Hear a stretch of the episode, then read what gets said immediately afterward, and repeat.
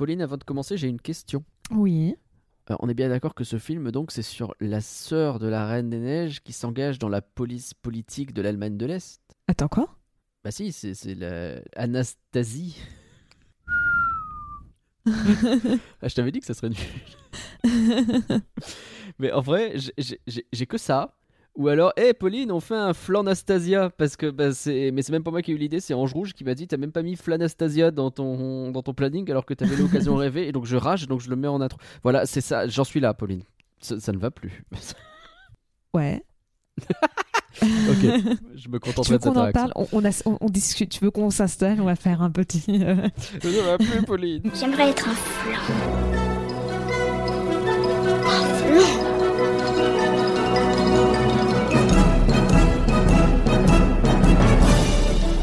Ça, c'est des trucs minables, c'est du flan. Vous laissez pas avoir À tous les coups, c'est du flanc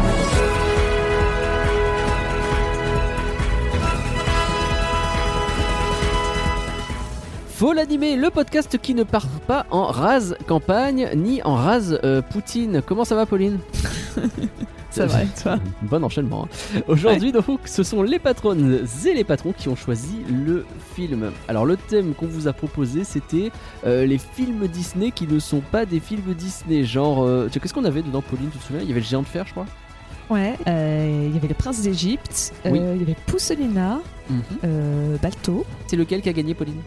C'est Anastasia. Eh oui, bon en même temps, c'est pas comme si on avait déjà dit trois fois dans l'intro, etc. Et puis vous avez vu dans le podcast, le suspense était insoutenable. Bref, c'est parti On va voir si c'est euh, Nazastasia. Ah ouais. Ouais, vraiment, hein, ça ne va pas être ça tout le long, ne vous inquiétez t'es en forme ce soir.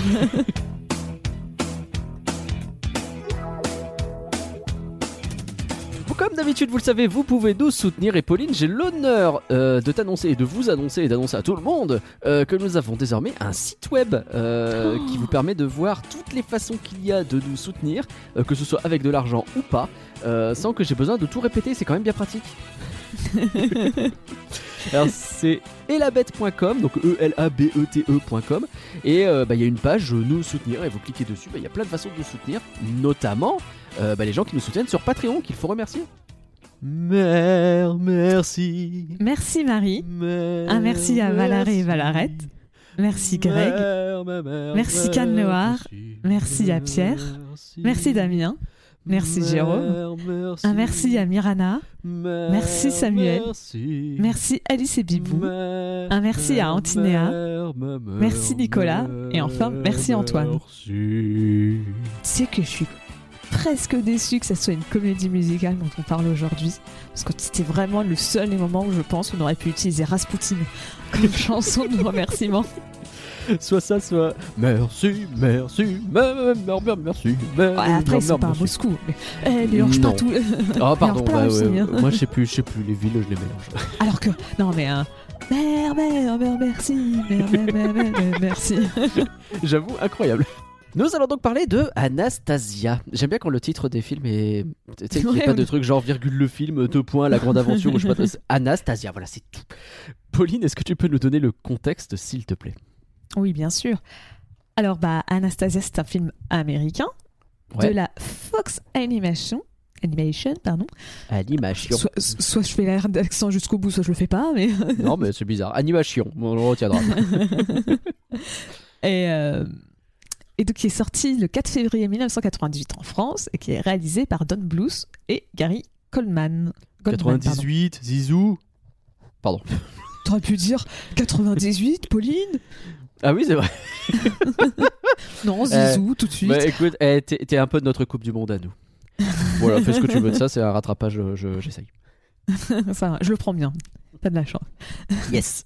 Bon, Don Bluth, on a plusieurs fois eu l'occasion d'en parler dans Flan, euh, dans tout le premier épisode, hein, vu qu'il était avec Curien à l'époque pour parler du petit dinosaure. C'est vrai, c'est vrai. Mais euh, bah, avec moi, on s'est retrouvé à en parler quand on a de Don Bluth, quand on a fait l'épisode sur Charlie mon héros, Oui. euh, sur Fievel et le Nouveau Fievel. Monde. Mhm. Donc bon, Bluth, euh, c'est un- peu un habitué, hein. mais va quand même faire un que- rappel. Est-ce que je peux te- juste te demander si euh, toute la musique que j'aime, elle vient de là, elle vient de Don Bluth Pardon, j'arrête. Je sais pas la ref. merde C'est Johnny Hallyday Non? Ouais, mais pourquoi? Toute la musique que j'aime, elle vient de là, elle vient de Don Blues. Non, je suis obligé de l'expliquer, Pauline, c'est très génial. Je suis désolée. c'est pour ça que j'ai pas fait de commentaire parce que j'avais pas envie que t'expliques ta blague. Mais Cool. j'ai besoin que t'expliques ta blague. cool, cool, cool, cool, cool. Non, mais c'est pas grave, c'est pas grave. Je t'en prie, enchaîne, enchaîne. Je vais repasser mes lacets. Alors, pour faire quand même, donc, quand- pour faire quand même un rappel, euh, donc Don Bluth, c'est un animateur qui a commencé à travailler pour Disney. Alors, il y a assez longtemps, puisqu'il a commencé en 55 euh, sur La Belle au Bois dormant. Où à ce moment-là, il était assistant euh, d'un des animateurs. Euh, avant de finalement, pas, euh, il a quitté, euh, il a quitté Disney parce qu'il trouvait que son travail était un peu ennuyant.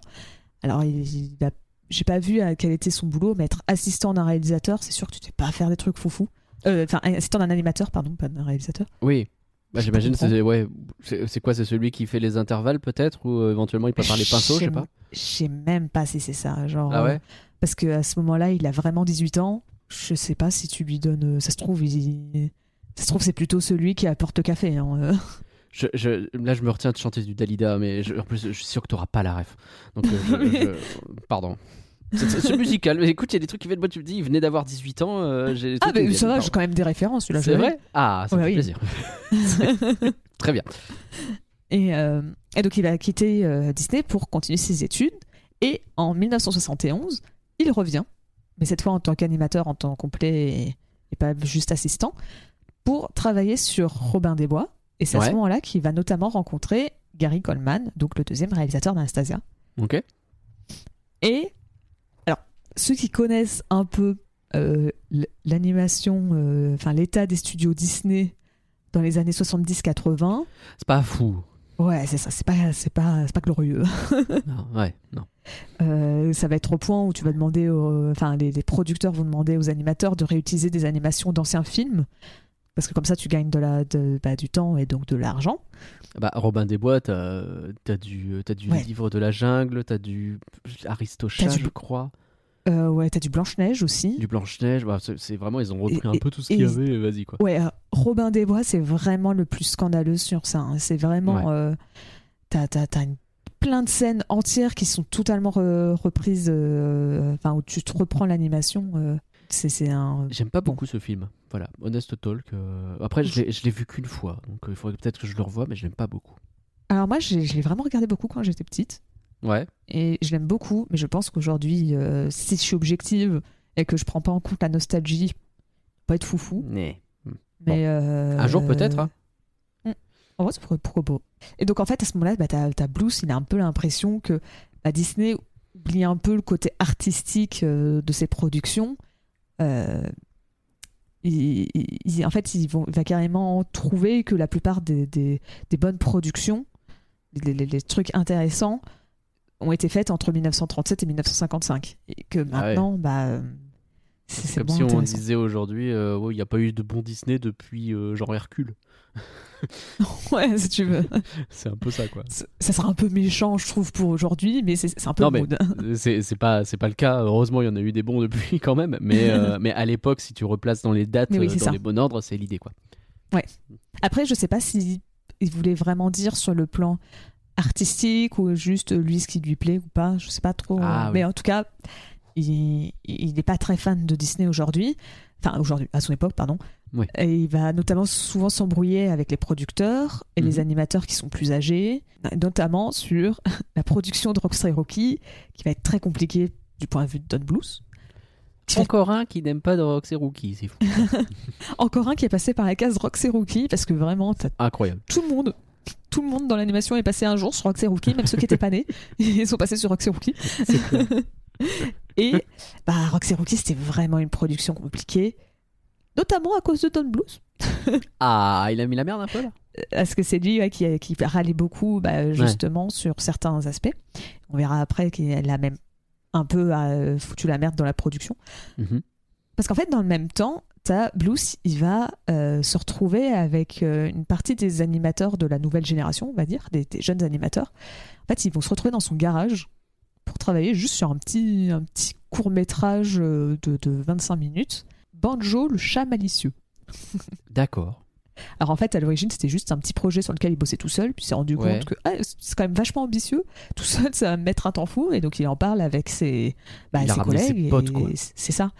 En fait, à, la base, ça devait juste être un petit court métrage permettant un peu de se, tu sais, ça te libère artistiquement parce qu'il était frustré de ne pas pouvoir travailler, et de pas faire ce qu'il voulait faire à Disney. Et ben en fait, finalement, ça va devenir le premier court métrage du studio Don Bluth Productions. Parce que le 13 septembre 1979, Bluth, ainsi que euh, Goldman et 10 autres animateurs, vont démissionner pour finir Banjo, le chat malicieux, puis après euh, faire le premier long métrage de Don Bluth Productions, euh, Brisby et le secret de Nîmes. Ok, d'accord. Ah, donc il a Et- vraiment pris une partie, euh, c'est les frondeurs, quoi. C'est, ils sont ça. partis tous euh, avec lui, quoi. Ouais, ça fait un peu un beau, un, un beau bordel. Il me semble que la production de Roxy Rookie a été arrêtée pendant 6 mois parce que c'était en plein milieu de la Oh production. la vache. Ah Et ouais. il fallait, bah, fallait trouver des nouveaux animateurs, quoi. Eh oui, oui, tu m'étonnes. Quand t'as 12 animateurs qui partent, à l'époque, t'as pas énormément d'animateurs sur... euh, Enfin, l'animation, justement, de Disney dans les années 80, comme on disait, tu mettais pas énormément d'argent. Donc, euh, j'avoue que je ne sais pas combien d'animateurs ils avaient vraiment à temps plein. Mais je pense que ça faisait quand même un sacré coup d'en perdre 12 à l'époque. Ouais. Et puis c'est pas. Enfin, t'as pas 35 000 animateurs disponibles sur le marché du travail constamment. C'est pas un milieu qui est non plus très. euh, Mm. Très très Oui, bah, fourni en main-d'œuvre, quoi. Surtout que là, en plus, c'est vraiment la nouvelle génération qui se barre, ou presque. Mais oui, euh, ouais. Et euh, t'as même une citation qui- que, j'ai trouvée de lui qui dit Nous savions qu'il serait en colère lorsque nous partirions et qu'il nous traiterait de, qu'il nous traiterait de traîtres. Bah mais, oui, nous savions, mais nous savions que nous devions essayer de ressusciter ce qui était beau et ce en quoi Walt croyait. Ah bah oui, bah, oh, bah ça. Lui aussi, il en a lu des citations de Tonton Walt. hein. Ah bah lui c'était vraiment un... il- il aimait beaucoup Walt. Alors je sais pas si c'est le fait qu'il ait connu les, les studios Disney quand Walt était encore en vie. Parce que tu vois en 55, bon même si Walt en 55 il était plus occupé par Disneyland que par la Belle, et la, la Belle au Bois dormant, mais il a quand même connu le l'âge d'or de- des studios Disney, il a connu Walt et donc il- en tout cas il avait un, un attachement très fort pour, euh, pour euh, les studios Disney. Et en gros dans l'idée c'était vraiment bah moi je veux faire de la belle animation, je vais quitter les studios et je vais partir faire ma tambouille euh, dans mon coin, je veux, je veux rendre hommage à l'animation et c'est pour ça qu'il a toujours eu une animation assez poussée dans ses films parce que lui, bah, tu vois dans, les, dans ses films, dans Rox et Rookie et tout avant, il demandait à avoir des ombres par exemple, sauf qu'on lui disait bah non, l'ombre et la lumière Ouais. c'est chiant à animer, ça coûte cher pour pas grand chose, donc C'est vrai que c'est très plat à ce niveau-là, euh. Rox et Rookie. ouais même même euh, Robin des Bois, a- c'est pas Ouais. Et donc- ouais, c'est marrant. Donc c'est voulait- vraiment le fan de Disney qui du coup se barre de Disney pour faire du Disney, quoi. C'est ça. Et en gros, dans l'idée, c'était bah, s'il faut faire un électrochoc pour réveiller Disney, on va le faire. Et c'est un peu ce qu'il a fait au final avec euh, bah, les films, que ça soit Brisby et le secret de Nîmes, ou surtout après euh, euh, Fievel ou euh, Le Petit Oui. Dinosaure. Euh, C'est de faire vraiment un électrochoc. Et pour dire à Disney, bon bah voilà, nous on, nous on est là pour faire de l'animation. Qu'est-ce que vous allez répondre à ça? Et d'autant que ça a été des films de, quali- enfin, de qualité, c'est une chose, mais surtout de, de- qui ont été des réussites. Et donc c'était une façon aussi de prouver, vous voyez, on peut encore faire de la thune avec les films d'animation. Oui, aussi. qui, à Oui, l'époque, oui. n'était pas si simple. Quoi. Oui, ah oui, totalement. Parce que Disney, ça faisait un moment qu'ils vivaient de, des ressorties de Mary Poppins en boucle. Il y avait plus que ça, quoi. Ouais, c'est ça. Donc euh, c'est vraiment, on, un- on peut plus ou moins dire, je pense que c'est pas une exagération, que sans Don Bluth, d'une certaine manière, il n'y a peut-être probablement jamais eu de renaissance de Disney, le, le- le deuxième âge d'or ouais. de Disney. euh, et qu'est-ce qu'il a fait pour qu'est-ce qu'il a fait pour faire ça? Il s'est barré.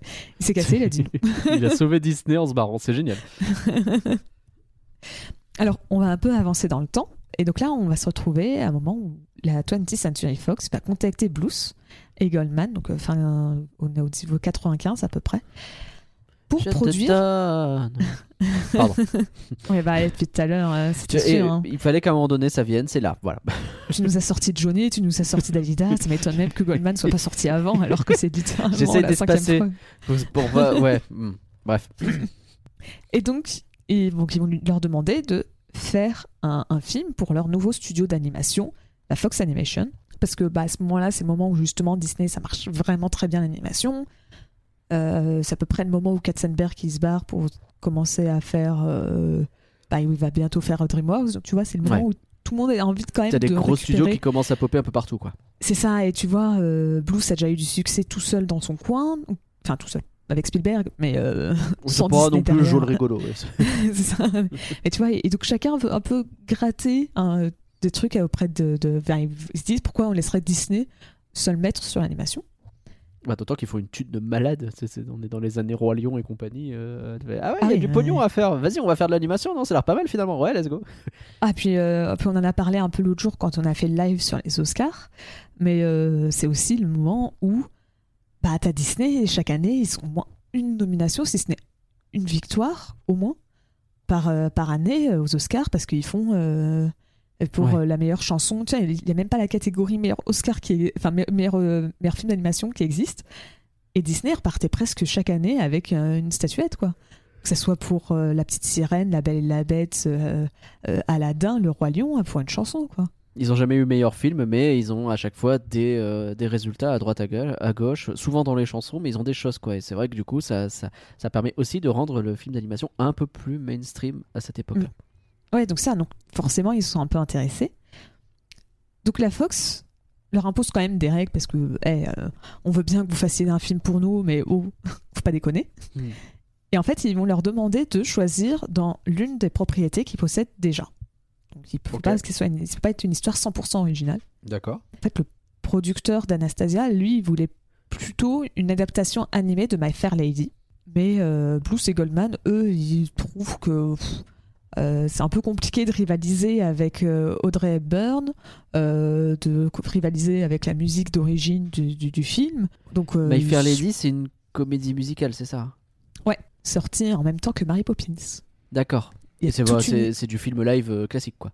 Oui, oui. Et c'est- c'est une comédie musicale qui avait super bien marché. Et si ça Oh, vous ça avait vraiment une petite bataille entre Audrey Hepburn et Julia Andrews. Julia Ah Andrews, bah oui, Mary Poppins. qui, ouais, c'est ça. Parce qu'en fait, euh, Julia Andrews, elle a été nommée à la base.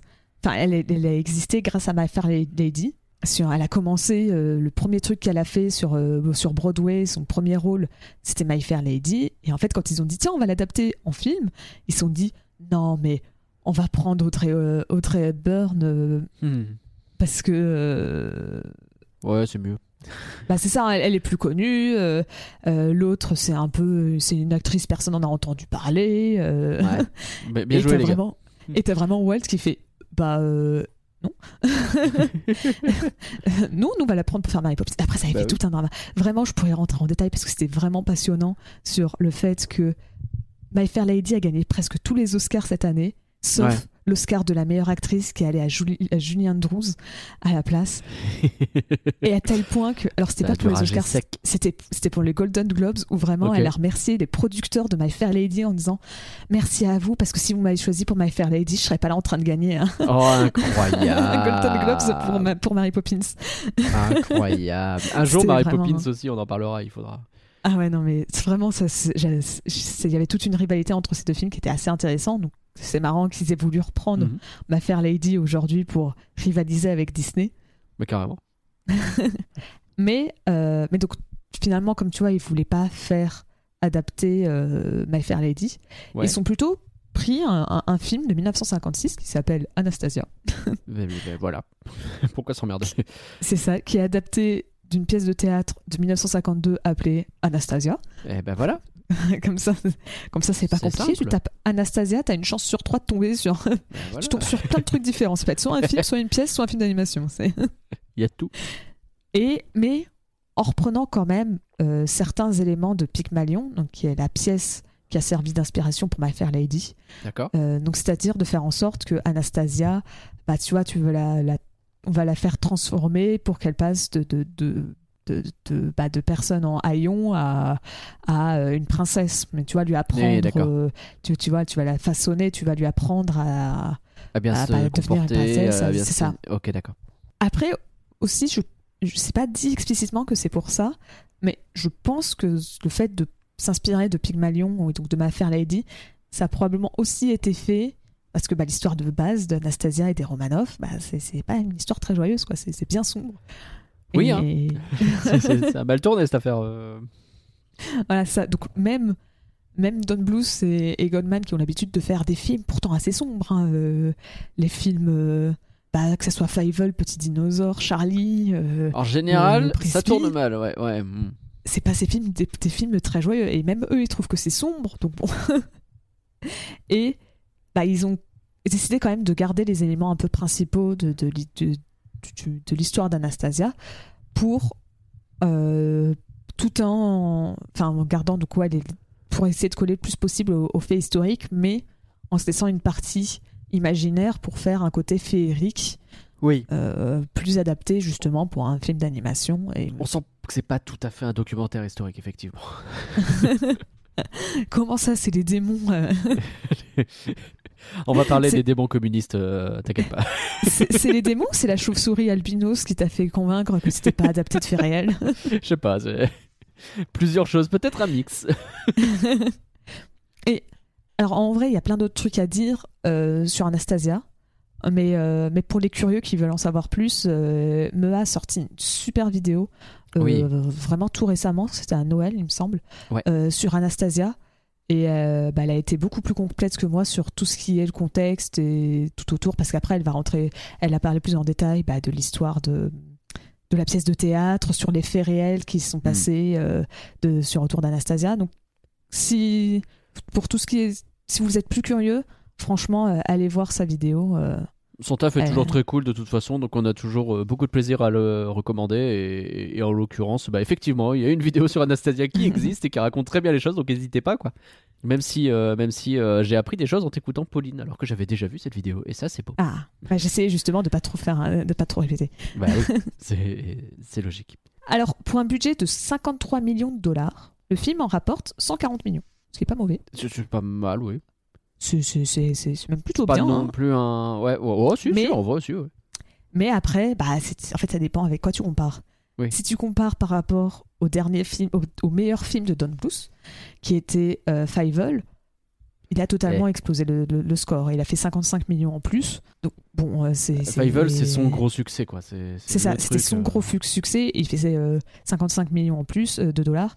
De base, le film avait fait, Fievel avait fait 85 millions de dollars. Donc, Ouais.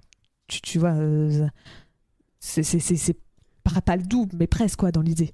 Donc, Hmm. c'est quand même pas mal. Mais on est encore loin du box-office de Disney. hein. Disney, euh, Hercule qui est sorti la même année, c'est 252 millions de dollars. Ouais. Si tu sont- prends le, le, boss, le bossu de Notre-Dame une année avant, c'est 325 millions de dollars. Ouais. Et là, on est plutôt sur la fin de la renaissance Disney. Donc, Oui, c'est euh, oui, c'est en train de s'effondrer petit à petit parce que le Roi Lion, il est monté à des niveaux assez, assez dingues. Ouais, je j'ai pas le box-office du Roi Lion, mais c'est- c'est clairement, c'est clairement un- sur un autre, vraiment un autre niveau. Mais c'est, euh, ouais, le, le Roi Lion, c'est 968 millions de dollars. Ah, je suis en train de checker si c'est bien celui-là ou euh, le, le récent. Qui a non, non, le 968. récent, je sais qu'il a tapé la barre du milliard. Oui, c'est vrai, t'as raison. Ouais, bah, il est pas loin du, millier, du milliard, le Roi Lion, le, le film d'animation, mais euh, il était pas tout à fait. Mais c'est sûr que par rapport aux 140 de, de Anastasia, euh, on n'est pas sur les mêmes levels. Après, le Roi Lion, c'était quand même quelque chose. hein. C'était un Ah oui, bah, euh, c'est sûr. hein. Euh, mais, mais bon, ça donc en fait, j'ai eu- j'ai eu des trucs qui disaient quand même que sur le coup, la Fox était un peu déçue. Même si tu vois, c'est leur premier film, mais ils étaient un peu déçus. Mais au final, le film, quand il est sorti en cassette, il s'est aussi très bien vendu. D'accord, il a quand même eu de la Euh, vie, la vie après, quoi.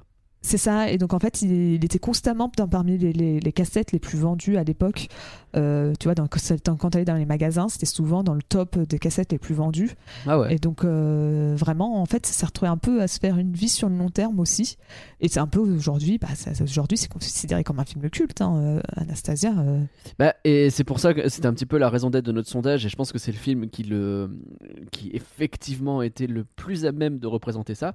C'est que ça très très souvent considéré comme un film Disney. Parce que bah, euh, sur les thèmes, etc., on va en reparler, mais aussi sur la marque qu'il a dans la jeunesse des gens, la jeunesse de Mm. notre génération euh, qui. bah, qui a passé beaucoup de temps avec Anastasia. Comme tu dis, les cassettes, elles ont énormément tourné sur ce, sur ce film et, euh, et elles ont marqué énormément de monde. Quoi. Et je, je spoile pas la vie des patrons notamment, mais euh, ouais, ça, ça a beaucoup. je pense que globalement, Anastasia, ça a marqué des gens. quoi. Après aussi, la Fox a volontairement joué sur le côté ambigu de la situation. hein. Hmm. Euh, la, la- la Fox a, a un peu, euh, il me semble, n'a carrément pas mis le nom de son studio sur, le, sur, la- sur le poster ou quelque part dans le film pour que les gens se disent Oh, on va aller voir le dernier Disney. Et venez voir Anastasia de la Fox. Allez, vous voyez de voir Ah, Anastasia de la Fox. C'est un peu ça dans l'idée, tu vois. Ils étaient en mode. euh, Bon, après, il faut dire qu'à côté, Disney était vraiment pas cool, a fait de- plein de coups dans le dos. Ils ont fait exprès de ressortir la petite sirène à ce moment-là. Enfin, euh, Ouais. de ressort, euh, genre une ou deux semaines avant, ils ont ressorti la petite sirène pour faire Oh, vous voulez pas aller voir un film de princesse, mais c'est le nôtre Classique Eisner, c'est vraiment une saleté ce type. hein. C'est au risque de ça, perdre. Bah, euh. mettez un autre truc en face, on va, on va- on va voir si ça fait les malins. C'est ça, ils ont sorti aussi Flubber au cinéma en même temps. euh, Allez. Donc, ils ont vraiment un peu euh, Oh, essayé. de- J'ai détesté Flubber quand j'étais môme, je trouvais ça bête. J'ai jamais vu. J'ai juste vu les bandes annonces à l'époque sur cassette, mais j'ai jamais vu le film. Euh, En plus, j'adore le- le- le- l'auteur- le- l'acteur, j'ai j'ai plus son nom, terrible, terrible, terrible. Bref, j'adore l'acteur, euh, je m'étais hypé tout seul euh, avec euh, le, le journal de Mickey notamment qui avait fait plein de pubs sur Flubber. Et, euh, et, et le film, j'ai trouvé ça si bête, c'était nul. C'est bien Robin Williams. J'avais j'avais Williams, envie, voilà. Oui, envie oui, de oui. dire Robin Williams, mais comme j'ai pas vu le film, j'étais en mode c'est lui. Oui, bien sûr, bien sûr, bien sûr. lui. Bien sûr. Et, et toi, à l'époque, j'étais déjà fan de genre Madame Doubtfire, hein, pour parler de ça. euh, Ouais. En exemple, j'avais pas conscience que j'étais fan de lui parce que j'adorais Aladdin. mais, mais, euh, Ah, si, si. À l'époque, j'ai reconnu vraiment la patte de, de, de Robin Sur la VO. Williams, surtout dans sa V- surtout dans sa VF, tu vois, genre Richard Darbois, De c'était totalement. De ouf. Non, non, du tout. Mais, euh, mais ouais, non, déjà, euh, Madame Doubtfire. Et pourtant, bah, je j'ai- vu Flubber à la télé une fois et vraiment, ça m'a pas décroché un rire. Et je trouvais ça euh, trop gosse en fait. Enfin bref, peut-être Ouais. qu'il y a des fans de Flubber qui vont me détester. Et, euh, et surtout par Anastasia, en plus d'être donc un succès bah, au final euh, financier malgré tout. Comme on disait, c'est- le, le, bah, le, le film qui a rapporté le plus d'argent pour euh, Don Bluth. Et bah, surtout, faut se dire aussi que ça fait depuis Charlie qu'il n'avait pas eu un succès financier. hein. Il a enchaîné genre deux ou Ouais. trois films où c'était vraiment compliqué. Il a eu une période après Charlie où euh, c'était pas évident. Ah ouais? Ouais, il a fait bah, euh, Pousselina qui me semble n'a pas marché. Il en a fait un autre avec des pingouins dont je n'ai plus le nom. Ah oui, celui avec les pingouins, je vois même pas ce que c'est. Pousselina, je sais que je l'ai poncé en cassette à l'époque, mais euh, je pense qu'on n'était pas beaucoup. Ah, C'était Yubi, Yubi le petit pingouin. Ah oui, oui, oui, le fameux, oui. Et t'avais aussi le, t'avais aussi le, le lutin magique. D'accord. Euh, Effectivement, ça me dit rien du tout. Alors le lutin magique, je le connais, mais sous son nom anglais, c'est A Troll in Central Park. Et euh, Oh. j'avais déjà entendu des gens parler de ce film euh, chez des youtubeurs américains. Donc euh, le, le nom français, j'ai fait un. J'ai vu le nom anglais, je fais ah, oui, ok. ok. Et, et donc, ouais, donc, en plus d'avoir un succès critique, le film a quand même eu deux nominations aux Oscars pour la meilleure chanson originale avec Voyage dans le temps et l'Oscar de la meilleure bande-son originale. Mais alors, pas de peau.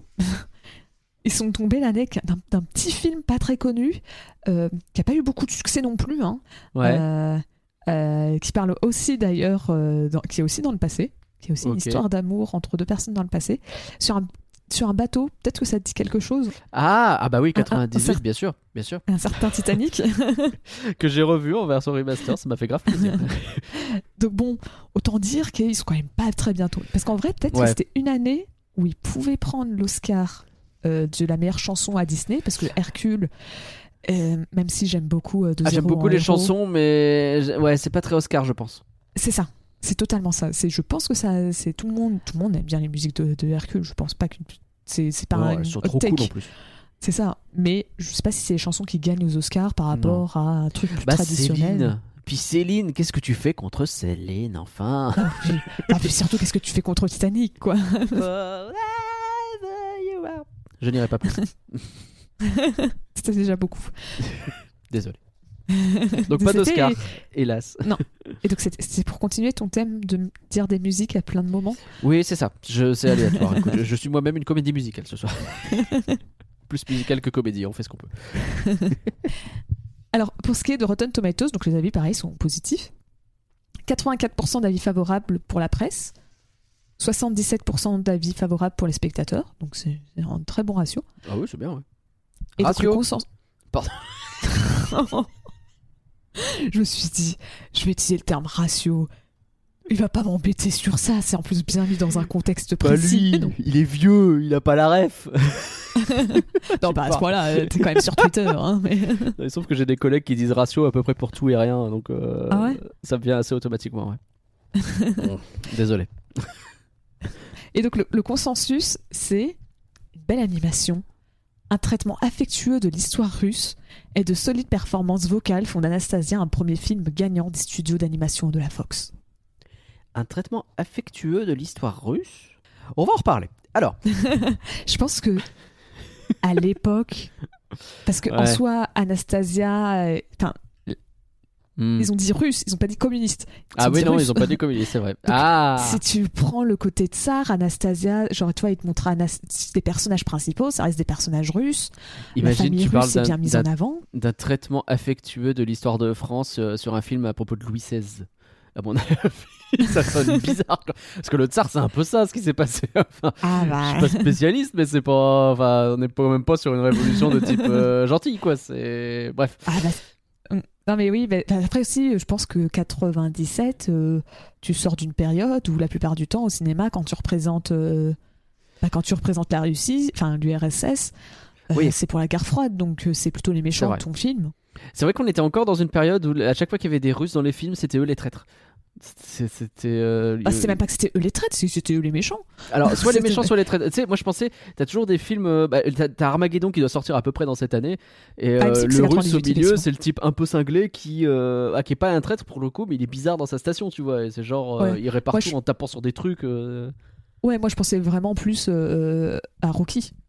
Oui, non, mais tout à fait, tout à fait. Bah, c'est un peu plus. Mais enfin, oui, oui, oui, tout à fait. C'est Mais- oui, un peu plus vieux, mais bon, c'est tu vois pour te donner les Mais films même à dans l'époque où tu Stargate, je te promets, quand t'avais une team euh, qui était faite, parce que Stargate c'était un peu ça, t'avais des teams au bout d'un moment internationales qui se montaient. Dans l'eau, si t'avais un russe, il allait forcément tenter de faire une saloperie. Et Ouais, alors, oui. ça a changé parce qu'ils se sont rendus compte quand même à la fin de Stargate que, euh, bah, quand même, les Russes, euh, il y en a des biens. Enfin, ça fait 15 ans qu'on est en paix avec eux. Not all russe. Exactement, donc foutez-leur la paix. Et sache que à la fin euh, de Stargate, en général, quand il y avait une type internationale, celui qui foutait la merde, c'était le français.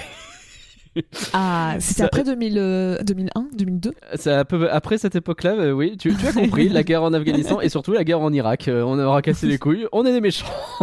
Ah, bah ouais, bah c'est la- les- c'est l'époque où euh, de Matrix, hein, où t'as le- Exactement. le- Le français, Ah. le mérovingien. Voilà, merci. Nom de Dieu, de bordel de merde, de saloperie de connard, d'enculé de ta mère. Ah, je- on va devoir mettre ce podcast en explicite. euh, Non, c'est une, Par réplique... ta faute. c'est une réplique de film, j'ai le droit. Joker. C'était tout, Pauline? Oui.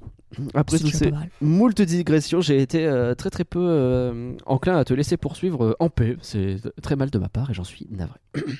Mais en à part le résumé, ratio, ça allait. Hein. ah cool. À, part, à part le ratio, tout le reste, ça allait. Mais, euh, Merci beaucoup Pauline en tout cas. Alors en résumé, Anastasia, bah, c'est l'histoire de Elisabeth Borne qui est un peu vieille et qui rage parce que le peuple entier se soulève contre elle. Genre oui, on était là dans un beau palais, on faisait la fête et puis il y a un méchant, il a levé tout le peuple contre moi, ils ont tué tout le monde et je me suis tiré, j'ai perdu ma petite fille. Alors que elle, eh ben, elle, elle continue à travailler. Alors qu'elle a probablement plus de 64 ans, hein, euh, selon son visage. Bah, J'ai toujours pas compris ce que c'est son travail, mais elle travaille, elle a la représentation, elle est là. C'est très euh, engagé ce, ce résumé aujourd'hui. ah bah, c'était.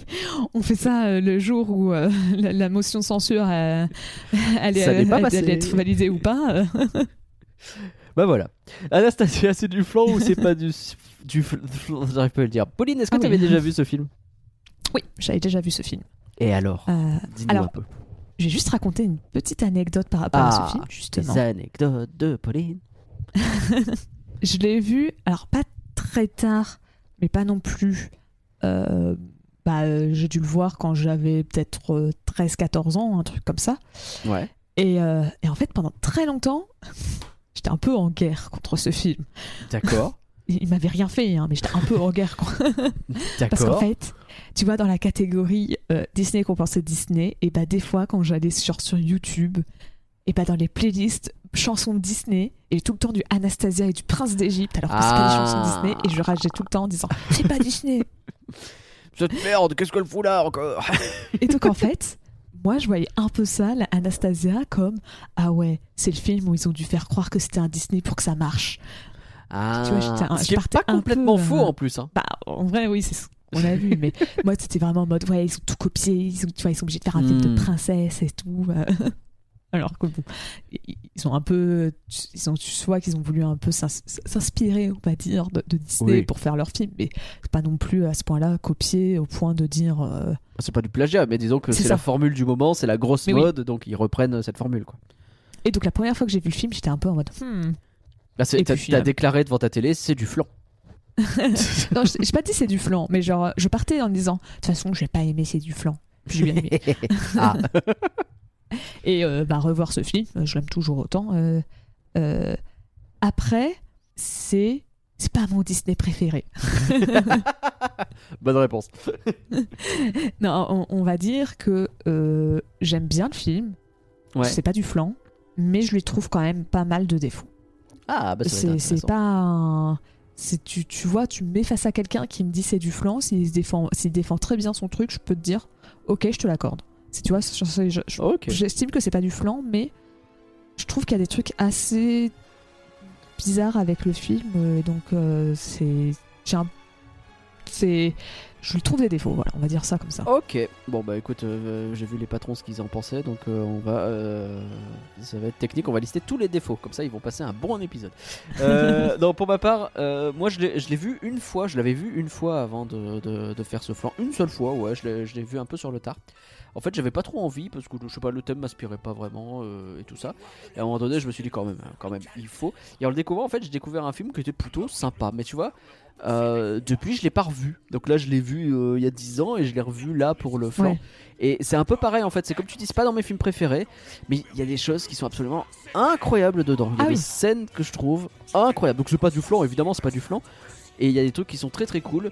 Mais c'est pas un film marquant pour moi. Je pense que j'étais déjà trop vieux pour que ça devienne un film marquant. C'est un film, euh, ouais, il est bien quoi. Mais pour vous aider à déterminer si Anastasia c'est du flanc ou si c'est pas du flanc, et bien parlons-en plus en détail. Petit dernier, prends garde, Rasputin s'éveille.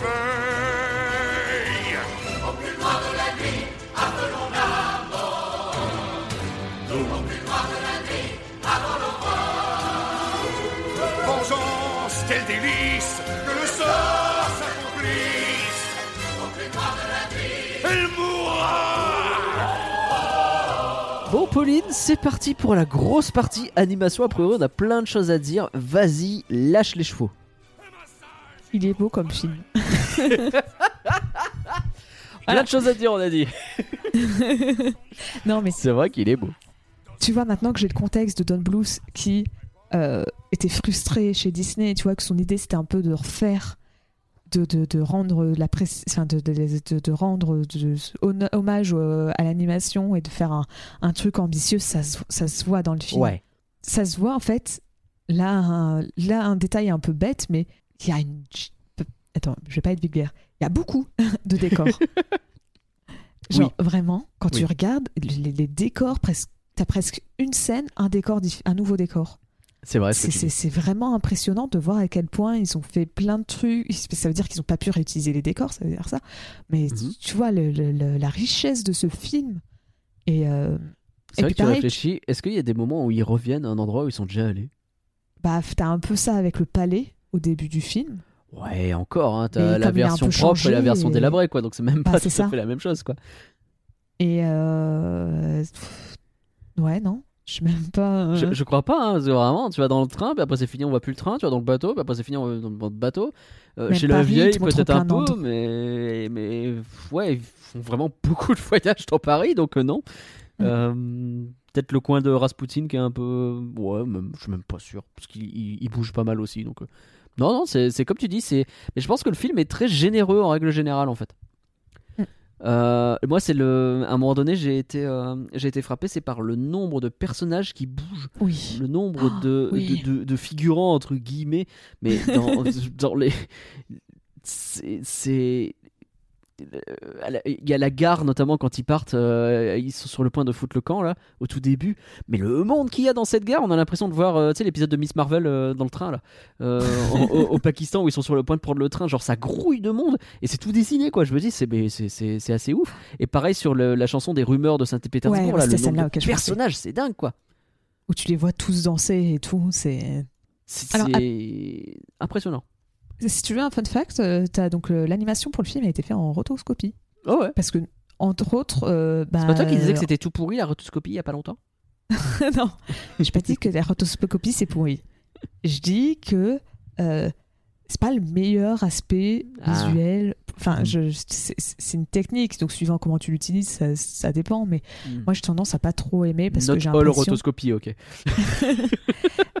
Non, et parce que bah, des fois, ça peut faire des, des, des- mouvements. Enfin, en fait, tu vois, c'est comme les mouvements sont très réalistes parce que tu, tu le calques de la réalité. Donc, pour ceux qui savent pas être rotoscopie, c'est tu filmes quelqu'un en. en- bah, tu, tu filmes un personnage, euh, un personnage, pardon, un acteur, et euh, tu vas redessiner par-dessus.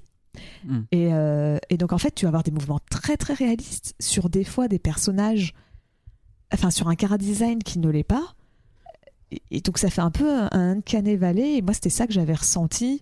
Euh, alors, je n'étais pas sûre que ça soit de la rotoscopie, hein, donc euh, je ne vais pas non plus trop euh, m'avancer sur ça, mais c'était sur le, court-métrage, un des courts-métrages présentés aux Oscars. c'était My Years of Dicks. Ah, mon année de, de Dick. Je sais plus, c'est My... c'est ça, c'est My Years of Dick. Oui, ça me donne le nom. Et, euh, et donc, il me semble que dedans, c'était de la rotoscopie. Je suis pas sûre, je mettrais pas ma main à couper. Ça avait l'air. Et euh, c'était là-dedans où tu trouvais que, genre, comme les, les- ils étaient pas, le style était un peu particulier, bah, ça, ça collait pas avec des mouvements très très réalistes. Mais là, Hmm. là c'était. euh, Là, les, les cara design sont totalement réussis, hein, donc ça choque pas euh, Oui, d'avoir de la rotoscopie. Mais en fait, ils ont fait ça parce que bah, à l'époque, euh, t'as euh, Disney qui, bah, fait, qui, qui fait sort des films par an, donc tout le monde veut bosser pour Disney. T'as comment ça s'appelle? T'as DreamWorks qui commence un peu aussi à bosser sur leurs films d'animation 2D. La- le Prince d'Égypte sort aussi en 98, donc c'est le moment où euh, bah, tu commences à faire tes. Ils ont besoin aussi d'animateurs. Donc DreamWorks et Disney prennent les animateurs, donc bah, Don Bluth il se retrouve avec les un peu moins forts. Et donc, bah, résultat, il leur a dit bon, bah, allez, vas-y, on va faire de la rotoscopie. Ah d'accord, donc euh, c'est plus simple à faire, donc ça permet de... Ok d'accord, je comprends la technique. Bah, c'est ça, ça permet d'avoir plus de cohérence, de, de... tu te soucies pas trop sur les mouvements, tu peux te faire des scènes de danse, tu vois, comme on a eu, Ouais. et, et avoir des mouvements toujours euh, possibles euh, Bah après, pour des, des- des si débutants, quoi. la contrepartie c'est de d'avoir du coup des séquences où il y a énormément de personnages qui sont à l'écran, c'est pas nécessairement un mauvais choix. hein. Mm. Bah, après, nécessairement- Ce qui peut être aussi embêtant avec la rotoscopie, des fois, c'est comme tu as filmé quelqu'un, ça veut dire que tes décisions de mise en scène, tu dois les faire à l'avance.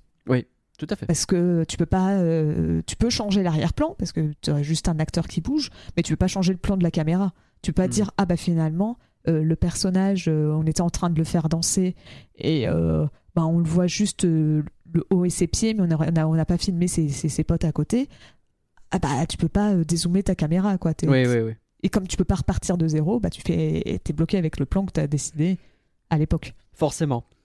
Mais ce que tu dis sur la rotoscopie, je pense que ça explique pourquoi j'ai eu le sentiment que des fois, il y avait des choses sur les visages notamment qui étaient pas très jolies. Il y a des fois où Oui. Anastasia, quand elle chante, ça fait genre des grimaces. C'est pour donner un Oui. exemple. Ouais, et des fois, en fait, ce qui est bizarre, c'est que j'ai l'impression que le personnage ressemblait pas tout le temps à Anastasia. Je sais pas comment l'expliquer, mais tu Ouais. vois, que les personnages suivants, si tu prends deux moments différents dans le film, ils vont pas exactement avoir la même tête.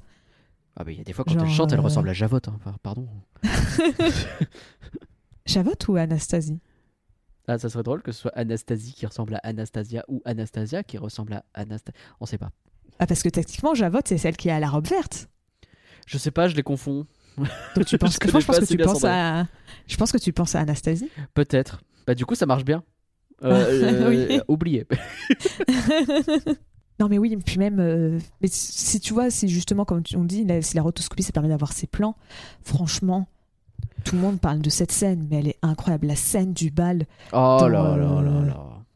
Ah non mais c'est, euh, alors j'ai que le nom anglais de la musique, c'est Once Upon in December, donc ça doit être euh, le, Euh, loin, loin du froid, je vois. C'est- Je Loin du l'avais, froid. je, je l'avais mis exprès pour euh, faire la chanson des merci. non mais cette, scène, cette scène, elle est, elle est juste hallucinante. Quoi. Enfin, pardon, mais euh, je, je, j'ai rarement pris une claque comme euh, cette scène, quoi. Ah, c'est la façon dont, en plus, euh, désolé, mais c'est Phantom Manor. Bah, désolé, mais c'est vraiment la scène du bal de Phantom Manor. T'es vraiment dans euh, une maison délabrée euh, d'où apparaissent des genres de fantômes qui dansent, euh, même si c'est des souvenirs et pas tout à fait des fantômes. Mais, mais en plus, t'as un crescendo à ce moment-là, même au niveau Oui. musical. Crescendo, il est fort, ça monte, ça monte, ça monte, et puis bling D'un seul coup, les lumières s'allument un peu, mais pas trop, et les fantômes sortent des fenêtres pour venir danser autour d'elle, alors qu'en fait, c'est pas des fantômes, c'est des souvenirs qu'elle a, parce qu'elle est un peu amnésique, mais pas complètement. C'est incroyable cette séquence, j'en avais des frissons, quoi. Ah ouais, non mais oui, elle est. elle Je- est- Mais tout- Trop trop cool. globalement, je trouve que la plupart des chansons sont bon très cool, mais euh, sans parler de- des chansons pour station animation, sont super bien animées. Oui. Tu- Que ça soit, bah tu vois, on en a parlé de, de, la, de la rumeur de Saint-Pétersbourg, mais euh, bah euh, là, loin du froid de décembre, mais t'as aussi la scène à Paris. Oui, oui, la, bien la sûr. ch- la chanson à Paris avec le côté euh, on va prendre on va rendre hommage aux impressionnistes et tout avec les, les fonds qui va être différent Oh. Attends, mais on parlait de générosité, mais pardon, mais c'est c'est c'est c'est incroyable ce qui est montré là. C'est c'est on a j'ai eu l'occasion de découvrir le Moulin Rouge de l'intérieur il y a quelques mois. Euh, c'était- bien. Euh, mais au-delà du fait que c'était vraiment une bonne expérience que je pensais pas faire euh, un jour, se trouve que euh, je, je vis, euh, enfin je vis, je, je suis avec quelqu'un qui qui adore ça et donc ça a été un très beau, une très belle opportunité de, de le découvrir. Et ben je peux te dire que ils l'ont plutôt bien reproduit ce Moulin Rouge. J'en ai l'impression d'y être quoi. Et bah, c'est de l'époque, hein, c'est pas la même date évidemment, mais c'est non le, le taf est incroyable. Ça, on revient un petit peu sur les décors là, mais comme tu, comme on dit. Les chansons, leur générosité, leur, euh, la générosité du nombre de décors qui apparaissent, c'est c'est à ce niveau-là, c'est incroyable. Quoi. Le, le- le panorama sur Saint-Pétersbourg, c'est aussi la fin d'une chanson. hein. La chanson où elle, euh, où elle chante qu'elle veut trouver sa destinée, je sais pas trop quoi, elle rencontre Ah le oui. chien là. Et la fin de la chanson se termine justement sur un crescendo. Et t'as cet énorme panorama de Saint-Pétersbourg qui se dessine et qui est mais plein de couleurs qui sortent dans la neige, avec les fumées aussi quand même qui s'élèvent parce que ça reste industriel. C'est magnifique. Mm. Puis même, ça, ça va aussi dans les petits détails des fois, ou à l'inverse. Je pense qu'ils ont dû se dire, tiens, on a de la rotoscopie, alors on peut se permettre de plus se lâcher sur d'autres détails. Mais tu vois, je parlais du fait qu'ils voulaient mettre de la enfin, de, des ombres et des lumières, des effets d'ombre et de lumière euh, dans les films Disney, qu'on lui disait non, t'as pas le temps, euh, ça coûte trop cher. Ouais. bah là, tu vois, t'as vraiment euh, la séquence où t'as Dimitri et Vald qui parlent. Euh, Vlad, pardon. C'est un rappeur. où Vlad euh, parle. euh, où tu sais, ils sont dehors dans le jardin de, de, de- enfin, de, de Sophie. Je sais pas, probablement aussi donc euh, de, la grand-mère. Et, euh, et en fait, juste, t'as de l'ombre des, des arbres qui est ref- qui, pas refléter parce que c'est de l'ombre, mais qui est projetée sur Ouais. eux. Oh et, et tu sens qu'ils se sont fait chier, quoi, parce que tu vois, c'est pas juste une ombre très là. Enfin, tu vois, c'est pas juste on a dessiné, euh, les couleurs sont moins foncées. C'est on voit la forme des feuilles. forme Donc, des ça feuilles, veut ouais, dire que sûr, par endroit, t'as des petits trous de lumière et ça passe par-dessus les personnages. Et tu Oh vois ça et tu te dis Oh, ah ouais, ils sont vraiment embêtés. Mais t'as ça, mais t'as aussi des effets euh, de neige. Justement, tu parlais au début euh, de la chanson. Euh, Voyage dans le temps, pardon, je l'avais plus. Euh, voyage dans le temps avec, avec la- le petit chien et la neige. Mais tu Oui. vois, ils se sont fait chier à chaque fois à faire les effets de neige pour dès qu'ils bougent. Mais oui. Il y a beaucoup de neige. Il y a beaucoup de neige, oui, oui, non, mais c'est clair. T'as, euh, pour évoquer aussi un peu la mise en scène, parce que il y a de ça aussi qui joue sur le fait que les scènes avec les musiques euh, marchent bien, c'est que t'as aussi une mise en scène qui est hyper pensée, et t'as un jeu où ils s'amusent sur le focus des scènes, tu sais, à faire genre comme si il y a le fond qui reste flou derrière eux. Pour, euh, c'est très moderne en fait, t'as l'impression de voir un film à certains moments avec le premier plan qui est net et puis le fond qui reste dans un Mm. espèce de petit flou très joli. C'est, c'est, non vraiment, vraiment, ce film c'est un bijou à ce niveau-là. On va, on va, on va arriver sur les points négatifs à un moment donné, mais vraiment l'animation, les décors, la mise en scène, il n'y a pas grand-chose à dire quoi. Je, je... Si. Alors, il y a un truc, je pense, je, je sais où tu vas arriver, je vais y arriver aussi. Mais J'ai des trucs bien à dire, cela dit au- aussi sur ça. Juste le, le monde onirique que Rasputin fait imaginer à Anya aussi est très joli. Et, euh, oui, et le fait que ça, ça se transforme en cauchemar, là c'est rigolo parce que ça me fait énormément penser au cauchemar que vit Charlie. Donc euh, c'est là que tu vois que tu restes quand même sur du Don Blues, euh, tu reconnais un peu les, les refs. Mais donc il y y, a effectivement un truc sur lequel je pense on peut dire que ça pêche. Je t'en prie. La 3D. La 3D Je l'ai vu venir. Alors, en vrai, il y a des fois, je trouve que c'est très cool. Je- à un moment donné, il s'amuse sur un lustre qui s'effondre, et où t'as même le reflet sur les dalles en dessous. C'est très bien fait. Enfin, très Oui, bien. au début du film. C'est bien fait. Ouais. Ouais, mais euh, en fait, ce qui est fou, c'est que je trouve que c'est un... par rapport à Disney à l'époque, ils utilisent beaucoup plus de 3D. Beaucoup plus, oui. Je, Vraiment, me demande s'ils sont pas déjà en mode euh, ça nous permet d'économiser de la thune. Peut-être, mais euh, surtout qu'en plus il y a certains objets que j'ai pas compris pourquoi ils l'ont fait en 3D. Certains Mm. je comprends, hein, typiquement faire les moyens de transport en 3D, comme le bateau ou le train, c'est un truc qui se fait parce que c'est quand même bien plus pratique de faire ça en 3D. Donc Ouais. ça je comprends parce que tu vois aujourd'hui c'est toujours un truc qu'on ferait en 3D. Mais euh, la boîte à musique par exemple, je comprends pas pourquoi ils l'ont fait en 3D. Je pense que tu lui donnes un côté un peu onirique en le sortant du plan. Tu vois ce que je veux dire? C'est genre tu, tu lui donnes une dimension supplémentaire, donc un aspect très différent du reste, et donc il est pas pareil, et donc ça devient un MacGuffin, tu vois, qui, qui est un peu plus Mais- euh, voyant, quoi. Mais. Parce qu'en fait il y a un, même tu peux le faire briller un peu, je sais pas. Parce qu'en fait, ça t'as un problème avec. Enfin, euh, c'est pas déjà la boîte à musique en elle-même est pas particulièrement belle, mais elle. Enfin, en fait, la boîte à musique ne, ne te dérange pas, mais c'est les personnages. Tu sens que quand ils la tiennent, bah, euh, ça fait un truc un peu bizarre, quoi. C'est, c'est, tu sens qu'il y en a un c'est de la 2D, de la 3D, et que Ouais. ça fait un peu comme si la 3D elle glissait, qu'il n'y a pas Oui, vraiment vrai. d'interaction. Ça fait un peu bizarre. Mais ça, à la limite, pourquoi pas? Je suis pas fan, mais par contre, il y a vraiment un truc, mais qui m'a. Ouh, je voyais que ça pendant un long moment du film et ça m'a énervé. Ouais. C'est que pour aller avec ce- cette boîte à musique, euh, Anya, elle a un collier autour du cou. Ouais. Et ce collier est aussi en 3D. Et euh, pendant, je sais plus, je sais plus quelle, à quelle séquence, peut-être la séquence du train, ou, ou- c'est à peu près au milieu du film, je me rappelle plus à quel moment. Peut-être au moment où elle va sur le bateau, ou soit le train, soit le bateau, je sais plus. Hmm. En fait, tu vois son collier qui est à travers et tu vois que c'est de la 3D. Et Ah. c'est pas beau du tout. Vraiment. Alors c'est- j'ai vraiment ça- pas fait ça gaffe à ce ressort- point-là, mais. Ça ressort vraiment constamment. T'avais un- t'avais l'impression en fait de voir une 3D un peu moche d'un jeu vidéo des années bah, 80, Oui, 90 de fin fil, quoi. 90, oui, oui, oui. Mais euh, parce qu'en fait, c'est c'est un objet très fin. Comme tu vois, c'est juste un collier. C'est- C'est c'est très très fin. Donc, tu as juste l'impression d'avoir un truc qui est mal détouré. Ça fait un effet très bizarre. Et vraiment, ce, ce collier m'a v- vraiment énervé parce qu'on le voit. Ah, et par contre, ils ont fait un effort. Tu le voyais constamment. Ouais, à ouais, tel bah point ouais. où j'étais en mode, mais il n'y a pas quelqu'un qui veut juste le prendre, le ranger. Tiens, genre, Anya, tu le prends et pouf, tu le tu- remets en dessous Tu et on le voit plus. tu Ouais, voilà. Mais le... Non, mais pas tu le jettes, mais juste tu le remets. non, mais tu le remets à l'intérieur de ton, de, Oui, de oui. ton t-shirt, quoi. C'est de, de ta robe et hop, ça, on le voit plus et, Et c'est bon. non, ça n'est pas non, possible. C'est tout le temps dessus et, et ça se ressortait vraiment par rapport au reste de la tenue et je. Bah, c'est un fusil de peu, Chekhov, quoi. C'est important aussi qu'il soit visible. mais peut-être qu'il est un peu trop visible quand il est moche. J'ai Bah, pas fait fait, gaffe pour être très honnête.